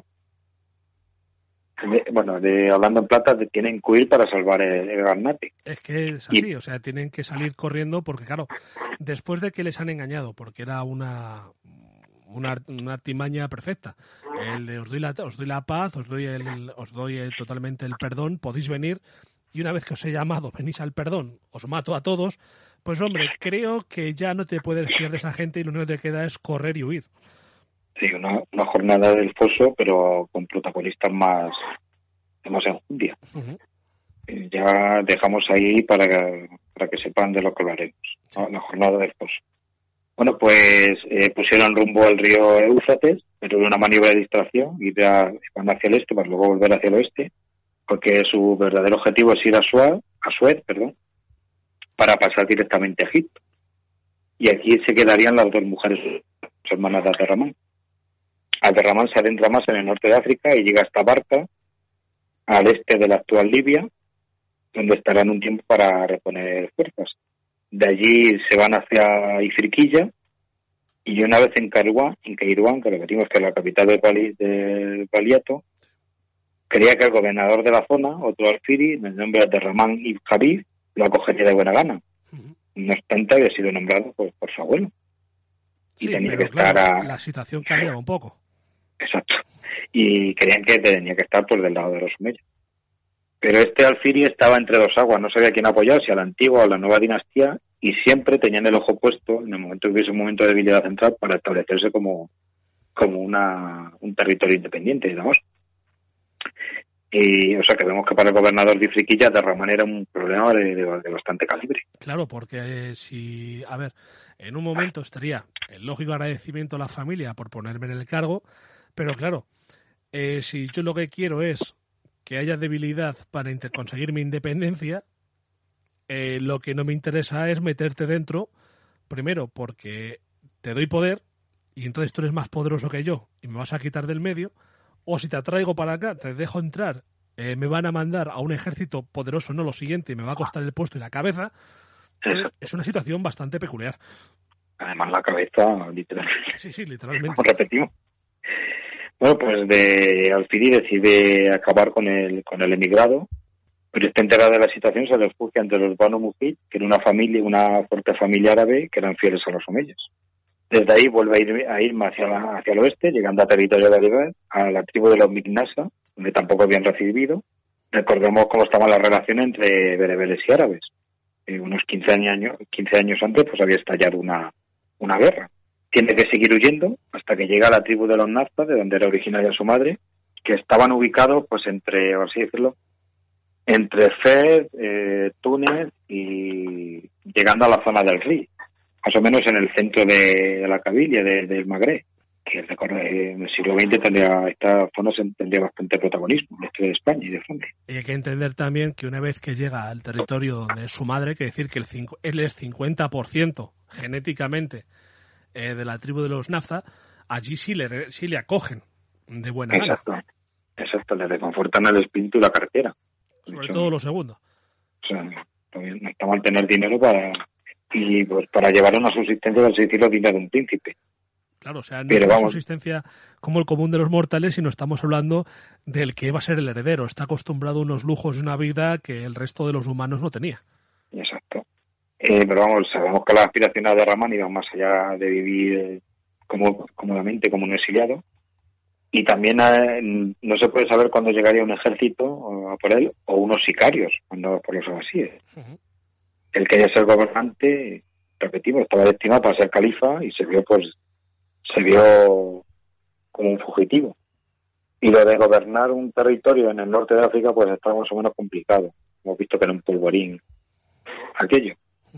En esta época es abandonado por uno de sus dos acompañantes de la fuga, Salim, que vuelve a Siria. Y es cuando ya se decide eh, en estos años poner los ojos en el lado más occidental de Al-Ándalus, que España visigoda, que había sido conquistada unos 40 años, años antes. Y se desplaza- la, la zona más lejana a su enemigo. Exacto. Y se desplaza hasta Mugila, en Argelia, que esto es territorio de otra tribu, de los Kanata. Y una vez instalado allí, pues Derramán ordena al otro cliente que le quedaba, le decimos cliente, ayudante y fiel seguidor, mano derecha, vamos, Ujú.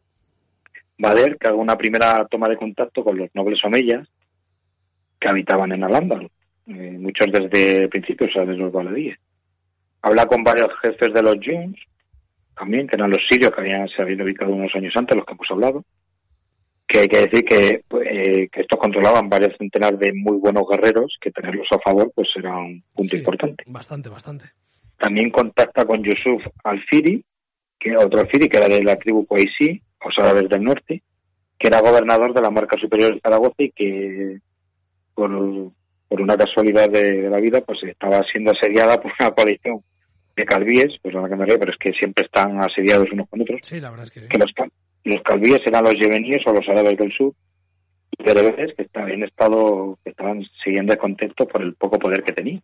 Pues bien, la nueva coalición, por así decirlo, de Omeyas y de Yun, para ir, para abreviar un poco, van en ayuda de los zaragozanos eh, para que las tropas del gobernador de Zaragoza se uniesen a la causa del emigrado.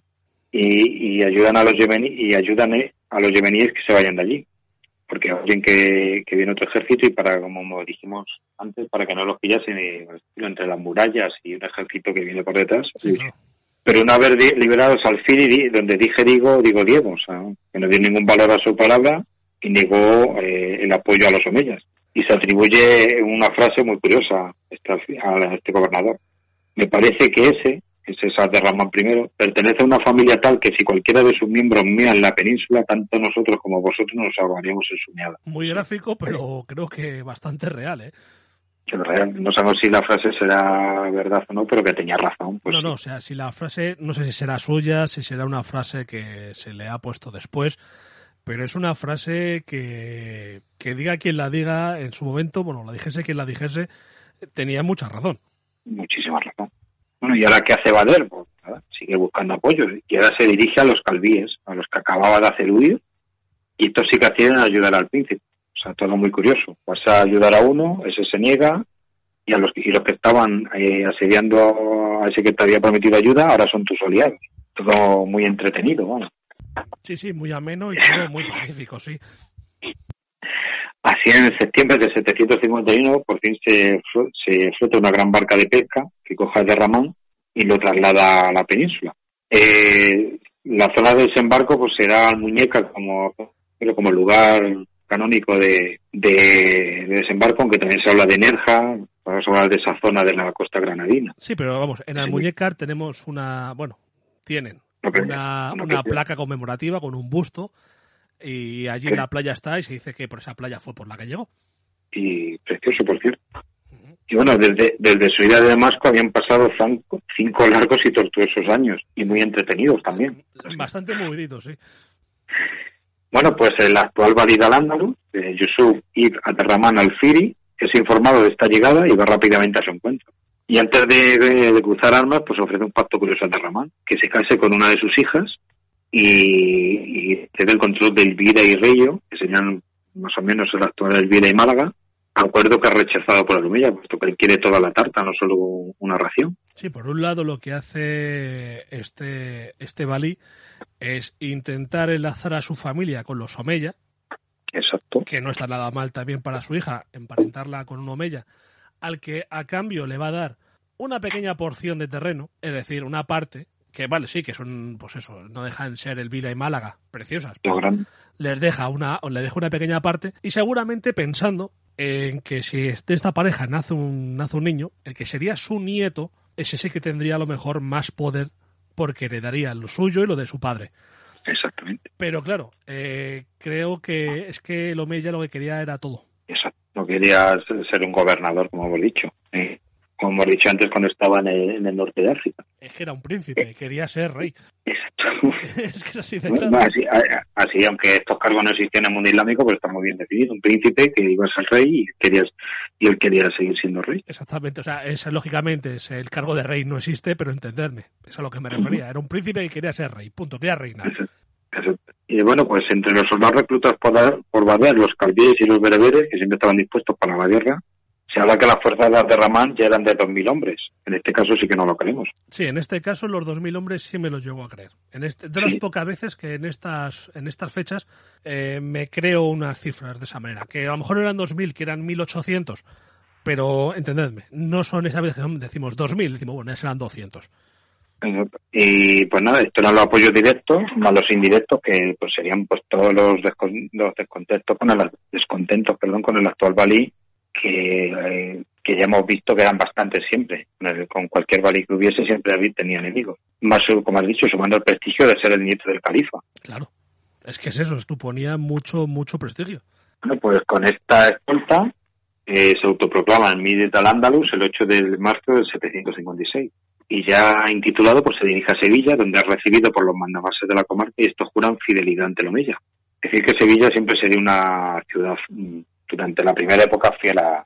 Sevilla era la ciudad de encuentro con otras tropas afines a la cosa de Ramón, que llega desde el Algarve, desde el sudeste peninsular, hasta se suman más de 3.000 jinetes, como que, o sea que eh, se suma un 50% más de las fuerzas que tenía, y con todos preparados, pues pone rumbo a la otra gran ciudad de Guadalquivir, a la capital, a Córdoba. Y llegando a esta bella ciudad, pues eh, choca con las tropas de- del Baliato, que son derrotadas y las tropas omeyas pueden entrar en Córdoba. Por aquí a Derramán creo que da una gran muestra de su talento, puesto que para los, los saqueos y otros desmanes habituales que hay cuando se toma una ciudad, como violaciones y secuestro para, para, ser- para la esclavitud. Y así él entra en cabeza de, de las tropas, diciendo, yo no necesito tomar la ciudad puesto que soy el verdadero gobernador de, de la zona. Y además entrar en la capital eh, de una manera magnánima y no arrasando también Exacto. Te da un talante de, pues eso, de que la gente te desee y no te vea como un enemigo, como un asesino en masa. Exacto. Es decir, que tres días más tarde se da la ceremonia nominal de juramento de fidelidad al nuevo Aremí, en que se da en la Casa del Mando, que es eh, en árabe Dar al-Imara, y dejó este tiempo para lo que los familiares de Yusuf al-Firi desocuparon la residencia del gobernador y que para mí es otra forma de magnanimi- magnanimidad. Sí, porque podría haber entrado por la puerta, espada en mano y haber dicho corto a todos. Bueno, y hemos hablado de los familiares. ¿Dónde estaba Yusuf? Pues nada, refugiado en Toledo. La, la ciudad que sí. más abraza a los rebeldes. Exacto. que todo lo que fuera estar en contra de Córdoba, pues parece que excitaba a la futura ciudad imperial. Sí, sí, sí. Y allí, sea, allí estaba como veis, Dime, dime. en los programas que hemos hecho y en los programas que vamos a hacer en un futuro, eh, Toledo es una ciudad que abraza al rebelde con, con mucho cariño. ¿eh? el Eso- orgullo de haber Eso de haber perdido la capitalidad del reino quedaba siempre en el ADN marcado y hacía pupita. Exacto, el orgullo de, de ya no ser la capital, pues hombre, se tenía que llevar de aquella manera. Decir que Yusuf Alfir estaba preparando un ejército y ahora, no, no sé si lo poco, y recuerdan al gobernador de Zaragoza, el que dijo esa frase tan, tan grandilocuente, pues era familia de Yusuf, no obstante su apellido lo decía, y estaba en tierras jienenses, o sea, más cerca de Córdoba, intentando armar otro ejército para ir a atacar a, a la Mella. Eh, decir que a esta altura de, de película, pues cualquier enemigo de estos dos alfiris, que tenían, eran numerosos, ya estaban al lado de, Sí, claro. del emigrado. Lógicamente estaban del lado de Abderramán con una facilidad, vamos, se habían sumado a la causa en primer momento. Y nada, pues viendo todo el panorama de que tienen todas las armas en contra de estos alfiris, deciden rendirse y firman un acuerdo de paz. Es que, Y vamos a- es que, haber mantenido la lucha hubiera sido un poco también Um, Yo Estúpido. creo que habría, habría un suicidio. totalmente. Bueno, pues el pacto consistiría, eh, a grandes rasgos, en que los rebeldes conservaban la vida, que ya es muchísimo. Eh, también tendrían gran parte de su, mat- de su patrimonio a su disposición, lo que hacía que pudiesen llevar una vida holgada en Córdoba. O sea, que era magnánimo, pero no era gilipollas. O sea, Hombre, así, así estaba, así estaban bien vigilados. es que, vamos a ver, que hay que ser bueno pero no tonto. Exacto. A cambio renunciaban a cualquier pretensión al poder y dejaban y debían dejar rehenes, por si se despistaban de cumplir lo pactado. Lógico. Eh, todo esto sucede el 5 de julio del 756. Y con todo en orden, pues ya podemos hablar del primer emir independiente de- del califa. Su- simula una sumisión, perdón, independiente de Córdoba, simula una sumisión al califa que es más ornamental que real. Es una pantomima, pero total. Realmente él se hace llamar emir al-Jalais, que es emir descendiente de califas. Y esto como se lo tomó el Abu Jafar al-Mansur, el actual califa de Damasco, pues regular. Porque le llamó a Derramán el ladrón de, de. Bueno, le llamó, realmente las crónicas hablan del sacre, que es ladrón. Bueno, Ah, traducción sería ladrón. Bueno, pues el emigrado empieza a traer a los omeyas vivos de toda la península y de otras partes de, de- del Islam para crear una nueva nobleza afín a él. O sea, otro paso habitual cuando alguien, una dinastía nueva llega al poder. es rodearte de los tuyos. Exacto. De este grupo saldrán las personas fuertes del, del Emirato y seguirán en el posterior califato. Bueno, es decir, ¿y ya estaba tranquilo Abderramán? Pues no, No. está tranquilo. un año de un año y medio después, en el 758, empieza el baile. Yusuf Alfiri escapa de Córdoba y llega, pues si esta vez no podía ir a Toledo, la otra ciudad candidata era Mérida, que estaba en rebeldía y a sorpresa también. Y allí reúne un ejército, se dice que de 20.000 soldados, bueno, pero esta cifra no, No, esta, esta no me la creo. Si llegaban al millar se podían dar contentos. Compuestos por bereberes y baladíes en casi su totalidad. Los baladíes, decirlo, y que y por qué se unen los, los, los árabes de primera, por de la primera llegada, pues porque esta nueva clase de Damasco, esta nueva clase de nobles, pues había suscitado mucha, había puesto con las uñas de, en uñas a, a los antiguos mandamases. Claro, o sea, hay, hay que tener en cuenta que trae a todos los omeyas, que los pone a su alrededor, que les da los puestos de poder, pues claro, quien había ocupado los puestos de poder hasta entonces, muy bien, muy bien, no se los suele tomar. Exacto. Y pone rumbo pues a Córdoba. Antes de llegar a la ciudad, derrotado, o sea, le sale al paso al gobernador de Sevilla, hemos dicho que era fiel la, a la causa Mella. Yusuf hacia el norte, a- esta vez hacia Toledo, o sea que vemos que tenía claro dónde debía ir. Qué raro Y también. aquí, y aquí pues estaría muy poco tiempo puesto que le asesinarían a principios del 720, porque era un problema, como, como hemos dicho antes. Y su pariente Al-Sumail, eh, pues la misma suerte, sería encarcelado por rebelión y moriría accidentalmente en la cárcel. En el, y ya está tranquilo Abderramán. En el 762 se revela Toledo. Otra Esta vez Otra- el cabecilla, Por eso el cabecilla, decía lo de Toledo, que os decía que, que Toledo es una ciudad que le gusta la rebeldía, como veis es que no para.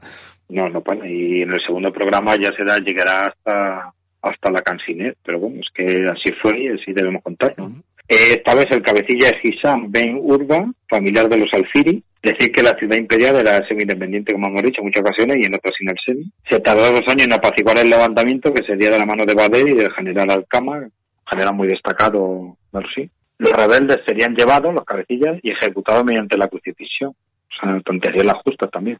Es una manera de, además, lo que tienes que si, si haces como solían hacer los romanos, como hicieron con la revolución de Espartaco, que es ponerlos eh, en un camino para que la gente lo vea, además de ajusticiar, también estás, entre comillas, educando.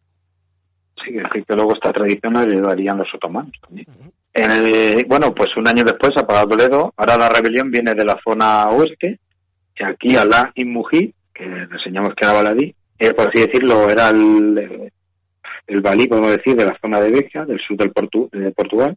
Y es que hay que decir que aquí el, califa Abasí había contactado con él para que se alzara y para ello dio dinero para contratar tropas. Y la promesa de que si vencía a Derramán sería reconocido como gobernador de al En este caso, el califa no se había conformado simplemente con llamar a Abderramán ladrón, sino que además ya había buscado eh, un, vamos a decir, un sicario. Vamos a decir que esta revuelta de, del Baladí eh, con dinero llegado desde Oriente se unen los calvíes sea, los que antes habían ayudado a Ramón, parte de los que estaban descontentos por el trato que habían recibido, puesto que le habían ayudado al ascenso y, la, y repetimos, la creación de esta casta árabe, pues había cabreado a bastante gente. Es que es eso, como vemos, eh, era muy común y, no es esa tranquilidad, pues lógicamente al final es algo parecido a lo que pasó con los bereberes. Los bereberes ayudaron a alcanzar el poder y cuando se hicieron con el poder los apartaron. Y en este caso, pues eh, los calvíes ellos podían haber apoyado, pero a la hora de la verdad se vieron apartados por la nueva nobleza eh, traída eh, por los Omeya, vamos, por, los, por la familia Omeya que fue acoparando los puestos de poder y ellos se vieron apartados. Decir que esta revuelta triunfó en gran parte del suroeste del Andaluz. Decir que Ataramán tuvo que huir de Córdoba. O sea, realmente vio en peligro su vida, no solo el rey, no solo el, mandato, sino su vida y se refugió en Carmona, que llegó a ser asediada por los rebeldes, pero volvemos a ver antes, ¿eh? pero una carga en tromba tras la apertura de la puerta principal de la muralla hizo que venciesen las tropas omeyas, que llegaron a matar al cabecilla del ejército enemigo. Y aquí, pues, no sé si será verdad o leyenda o, las dos cosas, se dice que las cabezas de los rebeldes pues fueron decapitadas, embalsamadas y se pagó a un comerciante para que las llevase a Cairuán, a la capital de Ifriquilla, que era lo más cerca que había fiel a los abasíes, para que viera cómo, había, cómo habían empleado de mal su dinero. Vamos, que su dinero no había servido para derrocar a, a Derramán. Hombre, no sé si la historia será verdad, pero esa paz que tenían los musulmanes por las cabezas decapitadas como regalo, eh, pues es que puede ser que sea verdad. Puede ser que sea verdad. Bueno, decir que los calvíes seguirán dando guerra en otras revueltas, pues ya de menor intensidad que esta, que vemos que para mí fue el punto de mayor debilidad del Emirato de, de Fue, hombre, fue en el momento en el que tuvo que huir de la capital y vio peligrar eh, tanto su poder como su, su cabeza. Bueno, pues si preguntarán, ¿y qué pasaba con los bereberes? pues nada, que se sublevaron en la zona de, de Balansilla, de Valencia, en Coria, y que nada, siempre que, podían empuñaban las armas contra el emir. Hombre, es que no había cambiado mucho su situación. Exacto. En el 768 se le levanta un Fatimí, o sea, de Norte de África, seguidor de, se llaman Fatimíes a los que siguen la, la doctrina de, cómo explicarlo así realmente, de Fátima, la hija de, de Mahoma. Sí, porque tras la muerte, ya me, saldrá, me saldrá la, no, la palabra. Tras la muerte de, Mahoma, eh, los creyentes eh, se dividieron entre, entre diferentes eh, partes de su familia. Están los que siguieron a Ali, hubo incluso peleas entre ellos. Está la famosa batalla del camello. Es, como vemos, una vez muerto el, el profeta, los seguidores, digamos, que se mataron entre ellos. Sí, pues decir que la, la, doctrina fatimí pues caló muy bien en, en el norte de África. De hecho, habrá un califato el primer califato independiente de los árabes por muy poco tiempo no es el de Ramón III, es el califato fatimí, que es en 909, por, nada, por 20 años. Que es una doctrina, por así decirlo, de vida, porque no es solo religión, como hemos dicho, religión y forma de vida que caló muy bien entre los bereberes. Sí, porque hay que decir que para los musulmanes, eh, eh, si su libro sagrado es eh, el Corán, pero eh, lo que sería eh, las suras y todo eso, que son, en el fondo, son eh, sus maneras de vivir, son también religiosas. Exacto, sí. De hecho, pues ya veremos cómo hay personas dedicadas a la interpretación del Islam en la vida cotidiana para, para, sí, para aplicar, aplicarlo a la vida civil. tampoco era muy diferente entre los cristianos. No, no, no, no, lógicamente es que como decíamos, como decíamos la otra vez, que la religión te daba la carta de ciudadanía y, y tu manera de entender la vida. Pues de momento, en el, volviendo a lo, bueno, y también en el AVE, la llamada a la oración, y aquí en nuestro caso las las campanadas pues te organizaban la vida diaria. Exactamente. La sexta, maitines, y, aunque suene más a, a monjes, pues también organizaban la vida civil bueno, vamos, vamos con este Fatimí que nos perdemos. El nombre es Sakia Ben al-Wahid al-Miknasi, y decir que esta rebelión pues eh, prendió por todo el centro de, de la península.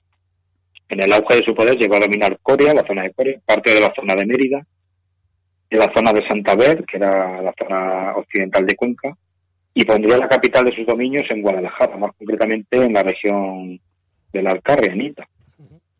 Y aquí el emir, pues donde no llega, como es, donde no llega la espada, llega el dinero, ¿no? Sí. Y, y tiró la astucia de dinero y antes de eso dar, puesto que Al-Minnasi fue asesinado por uno de los suyos en el, en el 776. Como vemos, se tira ocho años de rebelión. Sí, que no está mal. No está mal. Decir que no solo se revelaban los otros grupos étnicos o tribales, sino que desde las propias filas omeyas también tendría susto, como en el 780, cuando su propio sobrino, Upaí Alan Ben Yassi, se alzaría contra Derramán, pero esto fue rápidamente sofocado y el familiar omeya justiciado. Como que hasta en el propio corazón del Emirato salían los enemigos. Sí, por eso yo digo siempre, y lo repito y lo he dicho hoy unas cuantas veces, no era ese mundo idílico de paz que nos quieren vender. Porque No. ya sabemos que una mentira repetida mil veces se convierte prácticamente en una verdad y es falso. Los mismos problemas, incluso iguales y a veces más, que había en los territorios cristianos los había los musulmanes. No era una excepción. Lo que pasa es que queda muy bonito eh, hoy en día hacer ese tipo de cosas, pero es una falsedad histórica total. Exacto, seguro que a Derramán primero tampoco le gustaría mucho que le presentaran como, como un pagafantas, ¿no? Bueno, Eh, no creo que le no, no no creo que le hiciera mucha gracia, no. Bueno, pues ah, hemos visto y damos una especial, hacemos una especial apartada para Zaragoza, porque aunque aquí vamos a repetir algo que hicimos en un eh, hablamos en un programa hace unos años de, de Carlomagno, pero bueno, vamos a ello. Y También debe, como has dicho antes, Zaragoza era la más alejada de las, de las ciudades importantes de, Córdoba, y bueno, pues, obviamente para irte a los territorios más alejados debes tener los más cercanos pacificados, y decir que los, gobernantes de, Zaragoza en esta época eran dos familias, Hussein ben Yaya al-Ansiri y Suleiman ben Ya- Yakzan, y decir que este segundo estaba tan cabreado con Córdoba que ofrece su misión a Carlomagno. O sea, así, así de sencillo. O sea, se va a poner otro personaje poderoso de la época y ofrece su misión. Decir, era cristiano, bueno, pues en este momento da igual a, a los árabes. Van hasta Aquisgrán, o sea, si cogen un mapa de Zaragoza a Aquisgrán, hay H, hay un, un, un trozo, Hay una tiradita, sí.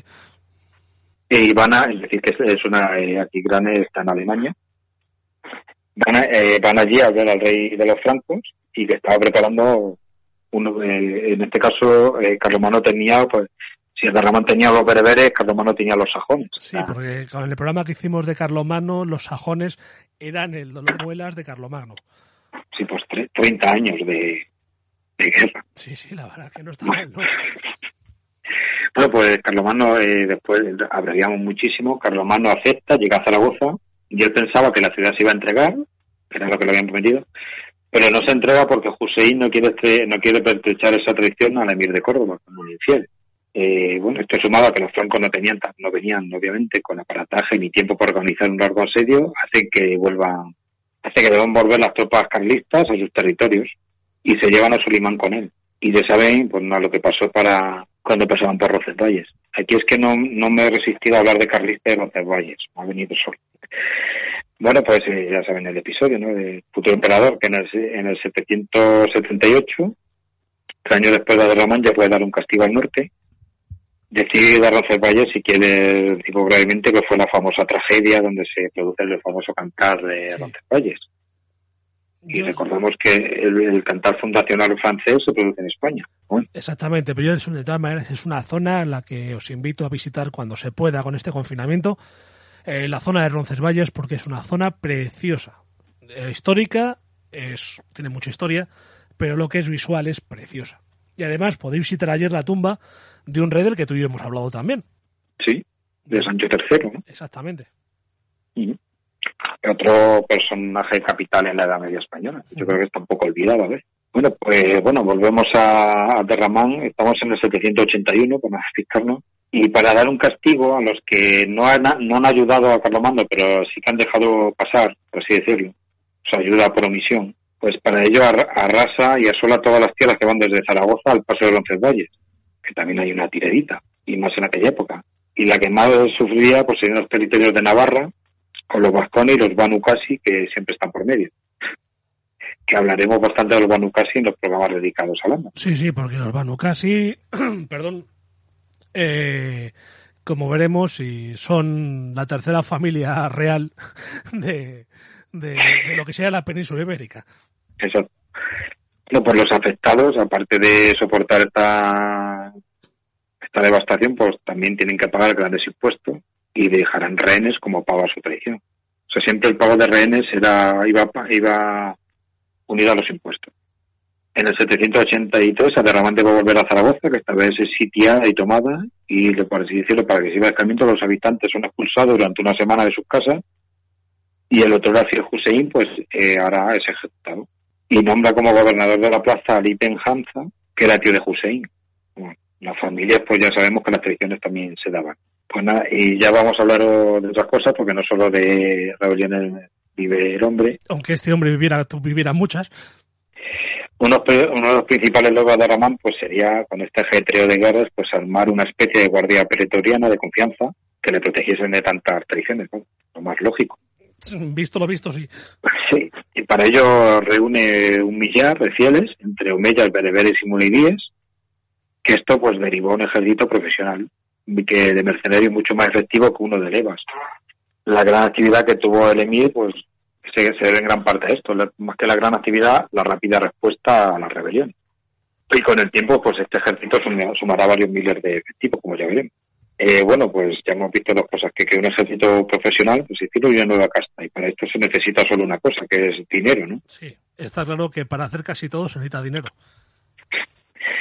Pues el dinero vendría a través de muchas tierras que estaban en manos de nobles terratenientes locales, que son, son, seguramente serían uleidíes o cristianos convertidos, como hemos visto Tudmir o los Banukasi, y pasarían a, a dominio emiral para así disponer de ellas. Y nada, y también se impusieron más y nuevos impuestos, y también que seguro que este tema ayudaría a los saltamientos, porque nunca nos gusta pagar impuestos. Mm, nunca nos hace gracia, ¿no? Decir que no solo fueron militares las reformas de Ramán, también arquitectónicas, mandó reparar varios tramos de la muralla en muchas ciudades, como Zaragoza y en otras fronterizas, y la capital pues también ensancharía sus defensas de piedra. Se mandó construir residencias palaciegas fuera de la capital, como el Muniaz al Naura, sabemos que Medina Zara ya tuvo precursora. Se derriba la anterior casa de mando, que era la casa del gobernador visigodo, y se construye el Alcázar, y se pues y ya se empiezan a construir los primeros grandes focos o mercados de la ciudad. Se reparan jardines en definitiva se hace una nueva capital eh, más más a la vistada que lo que era la Córdoba visigoda. Además es una manera también de demostrar eh, más poder. Exacto. Cuando tu capital sí. embelleces tu capital y tu capital se empieza a convertir en una gran urbe demuestras que tú también tienes poder. Si tu capital se cae a cachos pues hombre demuestra que no eres muy poderoso es pues una muestra de poder eh, edificar todo nuevo y poner tu escudo en todos sitios para que se vea que has hecho tú. Eh, bueno, pero su construcción más importante, que no la vería como tal y como la se veía dos siglos después, que es la mezquita Aljama de Córdoba, uh -huh. que se empezaría a edificar sobre el antiguo solar de la iglesia de San Vicente y en parte se, la primera parte de la construcción se utilizarían las piedras. Se, el año de comienzo de la construcción es el 785. Y como curiosidad decir que el muro de la Qibla, dirección, o sea, donde, hacia donde deben orar los musulmanes, eh, en esta mezquita no está en dirección a la Meca, como en casi todas. Eh, en este caso se encuentra orientado al sur. No sabemos si fue por la orden que dio Abderramán de no restar a los abasíes o simplemente un error. Eh, la mezquita se tardaría solo tres años en finalizar la primera fase y se llegaron a invertir 90.000 dinarios de oro durante su construcción. Una auténtica un, fortuna. Eso te iba a decir, lo que es una, una barbaridad de dinero una barbaridad. Vamos. Un nuevo emir, un nuevo, una nueva mezquita, Córdoba que sería la ciudad más importante de Europa, con permiso de Constantinopla, que sería la Córdoba emiral y califat. Y poco más daña, añadir de, de que moriría en Córdoba en, en, septiembre del año 788 y sería sucedido por su hijo Abu Awali Hisan al-Rida, que le conoceremos como Hisen o Hisan I, y del que ya hablaremos en otro programa para no cansar mucho a nuestros oyentes. Exactamente, pero hemos hablado de la bella mezquita de Córdoba. Y nuestro hombre del arte, nuestro amigo Pepe Villalobos, ha querido mandarnos un, un audio para hablarnos de esa maravillosa obra de arte. La historia con arte, con Pepe Villalobos.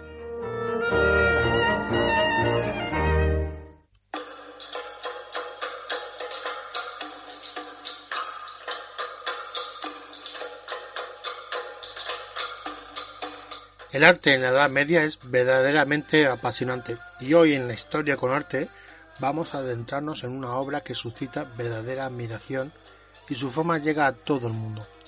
De hecho tiene el título de Patrimonio de la Humanidad.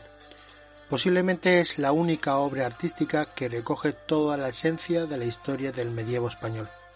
Desde sus orígenes hasta la última gran modificación hay un intervalo de mil años, y sin duda alguna es una de las obras artísticas y arquitectónicas más bellas, no solo de España, sino de Europa y del mundo. Espero que hayan adivinado que hoy viajaremos a Córdoba, para entrar en su singular catedral. Hoy, en la historia con arte, entraremos en la mezquita Catedral de Córdoba.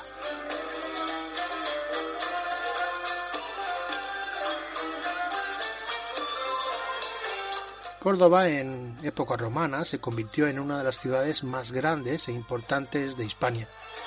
Su importancia no decreció con la llegada de los visigodos y algunos autores afirman que Córdoba llegó a ser conquistada por el imperio bizantino.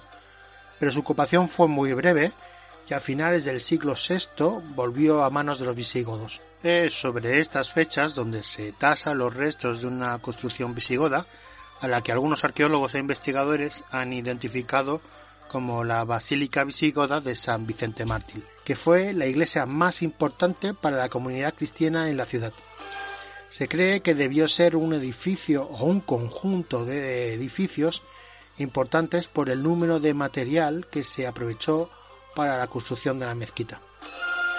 Eh, tras la conquista árabe se llegó a un acuerdo mediante el cual ambas religiones utilizarían la basílica mientras los cristianos pagasen unos impuestos a cambio.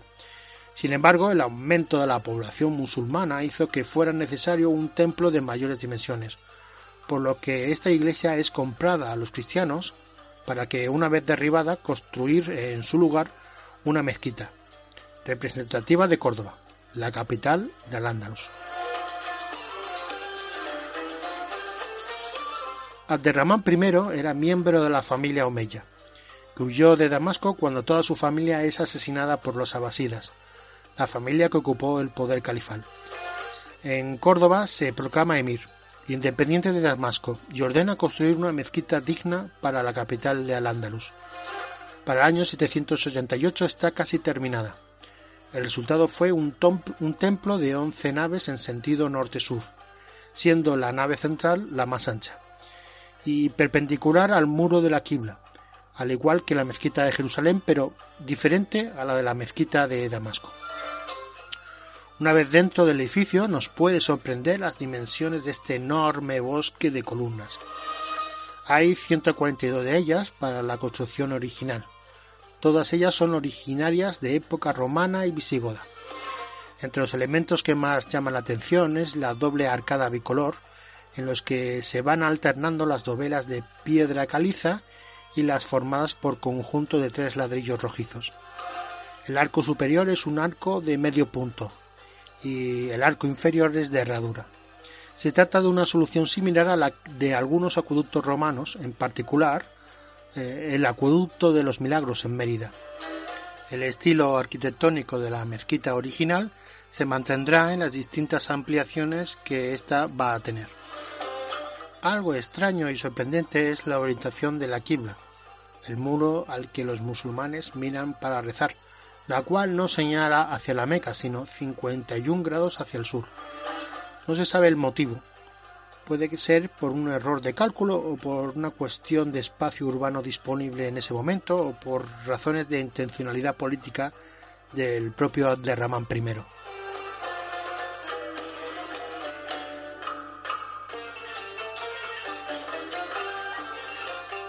La ampliación de Abderramán II fue realizada en los años 833 y 855 debido a la prosperidad y al incremento de la población en Córdoba durante la vida de este emir.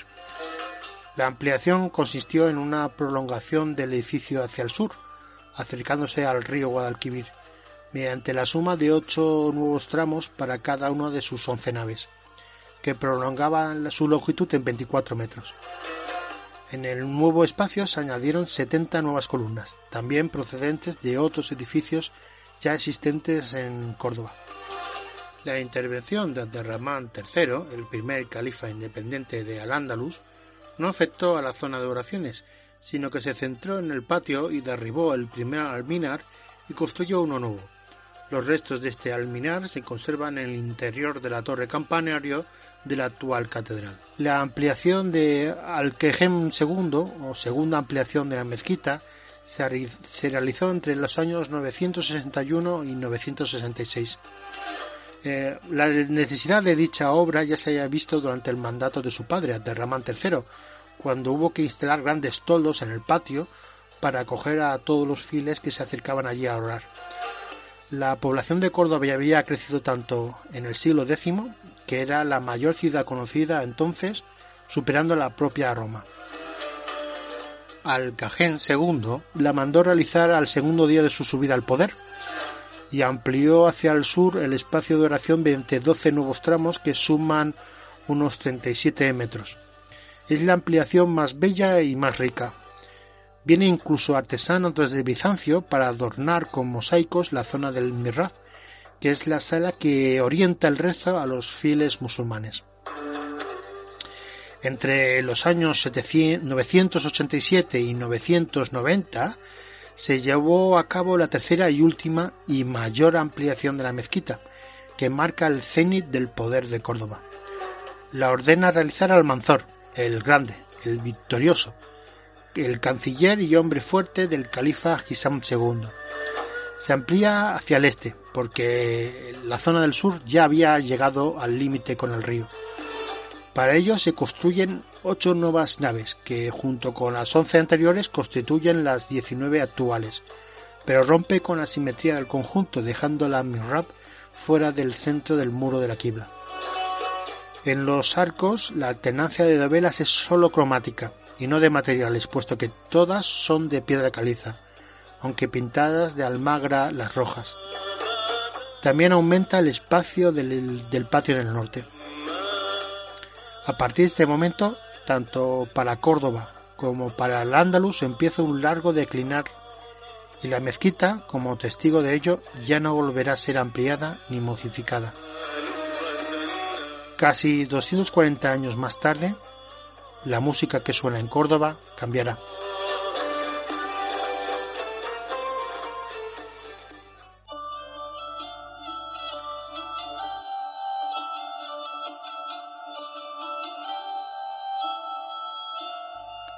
En 1236, Fernando III el Santo tomará la ciudad de Córdoba. Dicho rey cambiará el culto de la mezquita y la consagrará y adaptará para los cristianos. Será más adelante, en 1257, cuando don Fernando de Mesa, obispo de Córdoba, utilice la parte central de la segunda ampliación de la mezquita para convertir esa zona en lo que sería la capilla mayor de la antigua catedral de estilo gótico. Pero la mayor modificación de la construcción árabe se produce ya en el siglo XVI, no sin una fuerte polémica entre los que defendían que el culto cristiano debía realizarse en el centro de la antigua mezquita, encabezados por el obispo de Córdoba, Alonso Manrique de Lara, y los que no debía tocarse nada porque ya se valoraba que la mezquita era única en el mundo, que encabezaba el concejo de la ciudad. Se pidió la intervención del rey, Carlos I, pero mientras la decisión del monarca no llegaba, la tensión entre cabildo y concejo fue grandísima, con amenazas de muerte, eh, de pena de muerte para los que trabajaran en las obras por parte del concejo de la ciudad y excomuniones a los que impidiesen las obras por parte del obispo. En 1523 el rey autoriza la construcción de la catedral renacentista en el centro de la antigua mezquita, decisión que más tarde este rey lamentará cuando visite la ciudad en 1526. Dirá, Yo no sabía qué era esto, pues no hubiera permitido que se llegara a lo antiguo, porque hacéis lo que puede haber en otras partes, y habéis deshecho lo que era singular en el mundo. La reforma ya se terminará en el siglo XVII con algún rasgo barroco, pero ya no habrá más modificaciones importantes en el edificio. La mezquita de Córdoba es un compendio de más de mil años de la historia y el arte de España. Es la unión entre Oriente y Occidente, entre el Islam y el cristianismo, que refleja perfectamente la riqueza y la maravilla del origen de nuestra cultura e historia. La mezquita de Córdoba es la pura esencia de la historia. Para terminar solo queda recordaros que subiré imágenes de todo lo hablado a las redes sociales y que si queréis contactar conmigo podéis hacerlo tanto en Twitter como Instagram y Facebook en la cuenta Imagen por la Historia. Y recordar, la historia con arte. Saludos.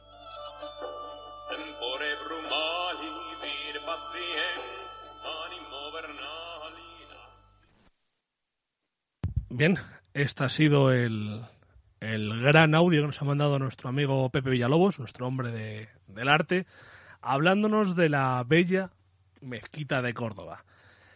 Y este va a ser el, el punto final al, al, programa de hoy. Hoy vamos a dejar la historia aquí, ya continuaremos en adelante para hablar de los descendientes de, de Abderramán I. Andrés.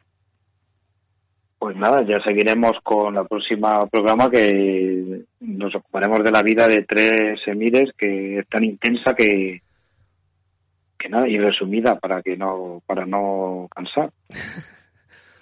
Bueno, de todas maneras, eh, cuando se nota, cuando se hacen las cosas con pasión, se nota y, y, son de verdad que son menos aburridas de lo que pensamos muchas veces. No, no, si, la, si el Reino de Asturias es apasionante, pues Córdoba no lo es menos. O sea, Está, eso está claro. Así es. Eh, hemos visto unas cuantas guerras civiles y veremos más. Eso te iba a decir, quedan unas cuantas fitnas. Pues Andrés, muchísimas gracias. Eh, a ver cuándo podemos hacer hueco en nuestras apretadas agendas, que a pesar de estar en confinamiento y en teletrabajo, eh, estamos pillados por todas partes. Así que a ver si quedamos, si sacamos tiempo en breve para hacer la, la segunda parte de Al-Ándalus. De acuerdo. Pues un abrazo enorme y muchísimas gracias, Andrés. Uh, un abrazo. Bien, a todos vosotros, eh, como siempre, deciros que muchas gracias por estar al otro lado, por acompañarnos en cada uno de los programas. Muchas gracias una vez más a todos los que están haciendo posible nuestra vida en confinamiento del resto, que ya va acabando. No por eso hay que dejar de darles las gracias por el trabajo que han hecho y siempre reconocérselo aunque el reconocimiento público lo tengan, deberían tenerlo también el reconocimiento por parte de otras autoridades y, mejorar sus condiciones, como mínimo las laborales. Y al resto, aunque esto acabe, y aunque esto podamos salir a la calle y se pueden hacer, se pueden hacer cierto tipo de, viajes y vida normal, no, no dejéis de tener precauciones. Salid con las mascarillas cuando tengáis que salir, los guantes, y tened, tened mucho, mucho, mucho cuidado. Y bien, eh, deciros poco más, que nos podéis seguir en nuestras redes sociales. Como digo y como he dicho antes, vamos a, hacer una, una, colaboración con Planeta Agostini eh, y una colección de vehículos militares en, nuestra, en nuestro Twitter, conoceréis las bases de cómo va a ser esa colección. Eh, un, una primicia que os digo, si os apuntáis antes de, de, septiembre, en el enlace que pondremos tendréis una serie de regalos que otros no tendrán. Y bueno, ahora sí, como siempre os digo, sed buenos y hasta el próximo programa.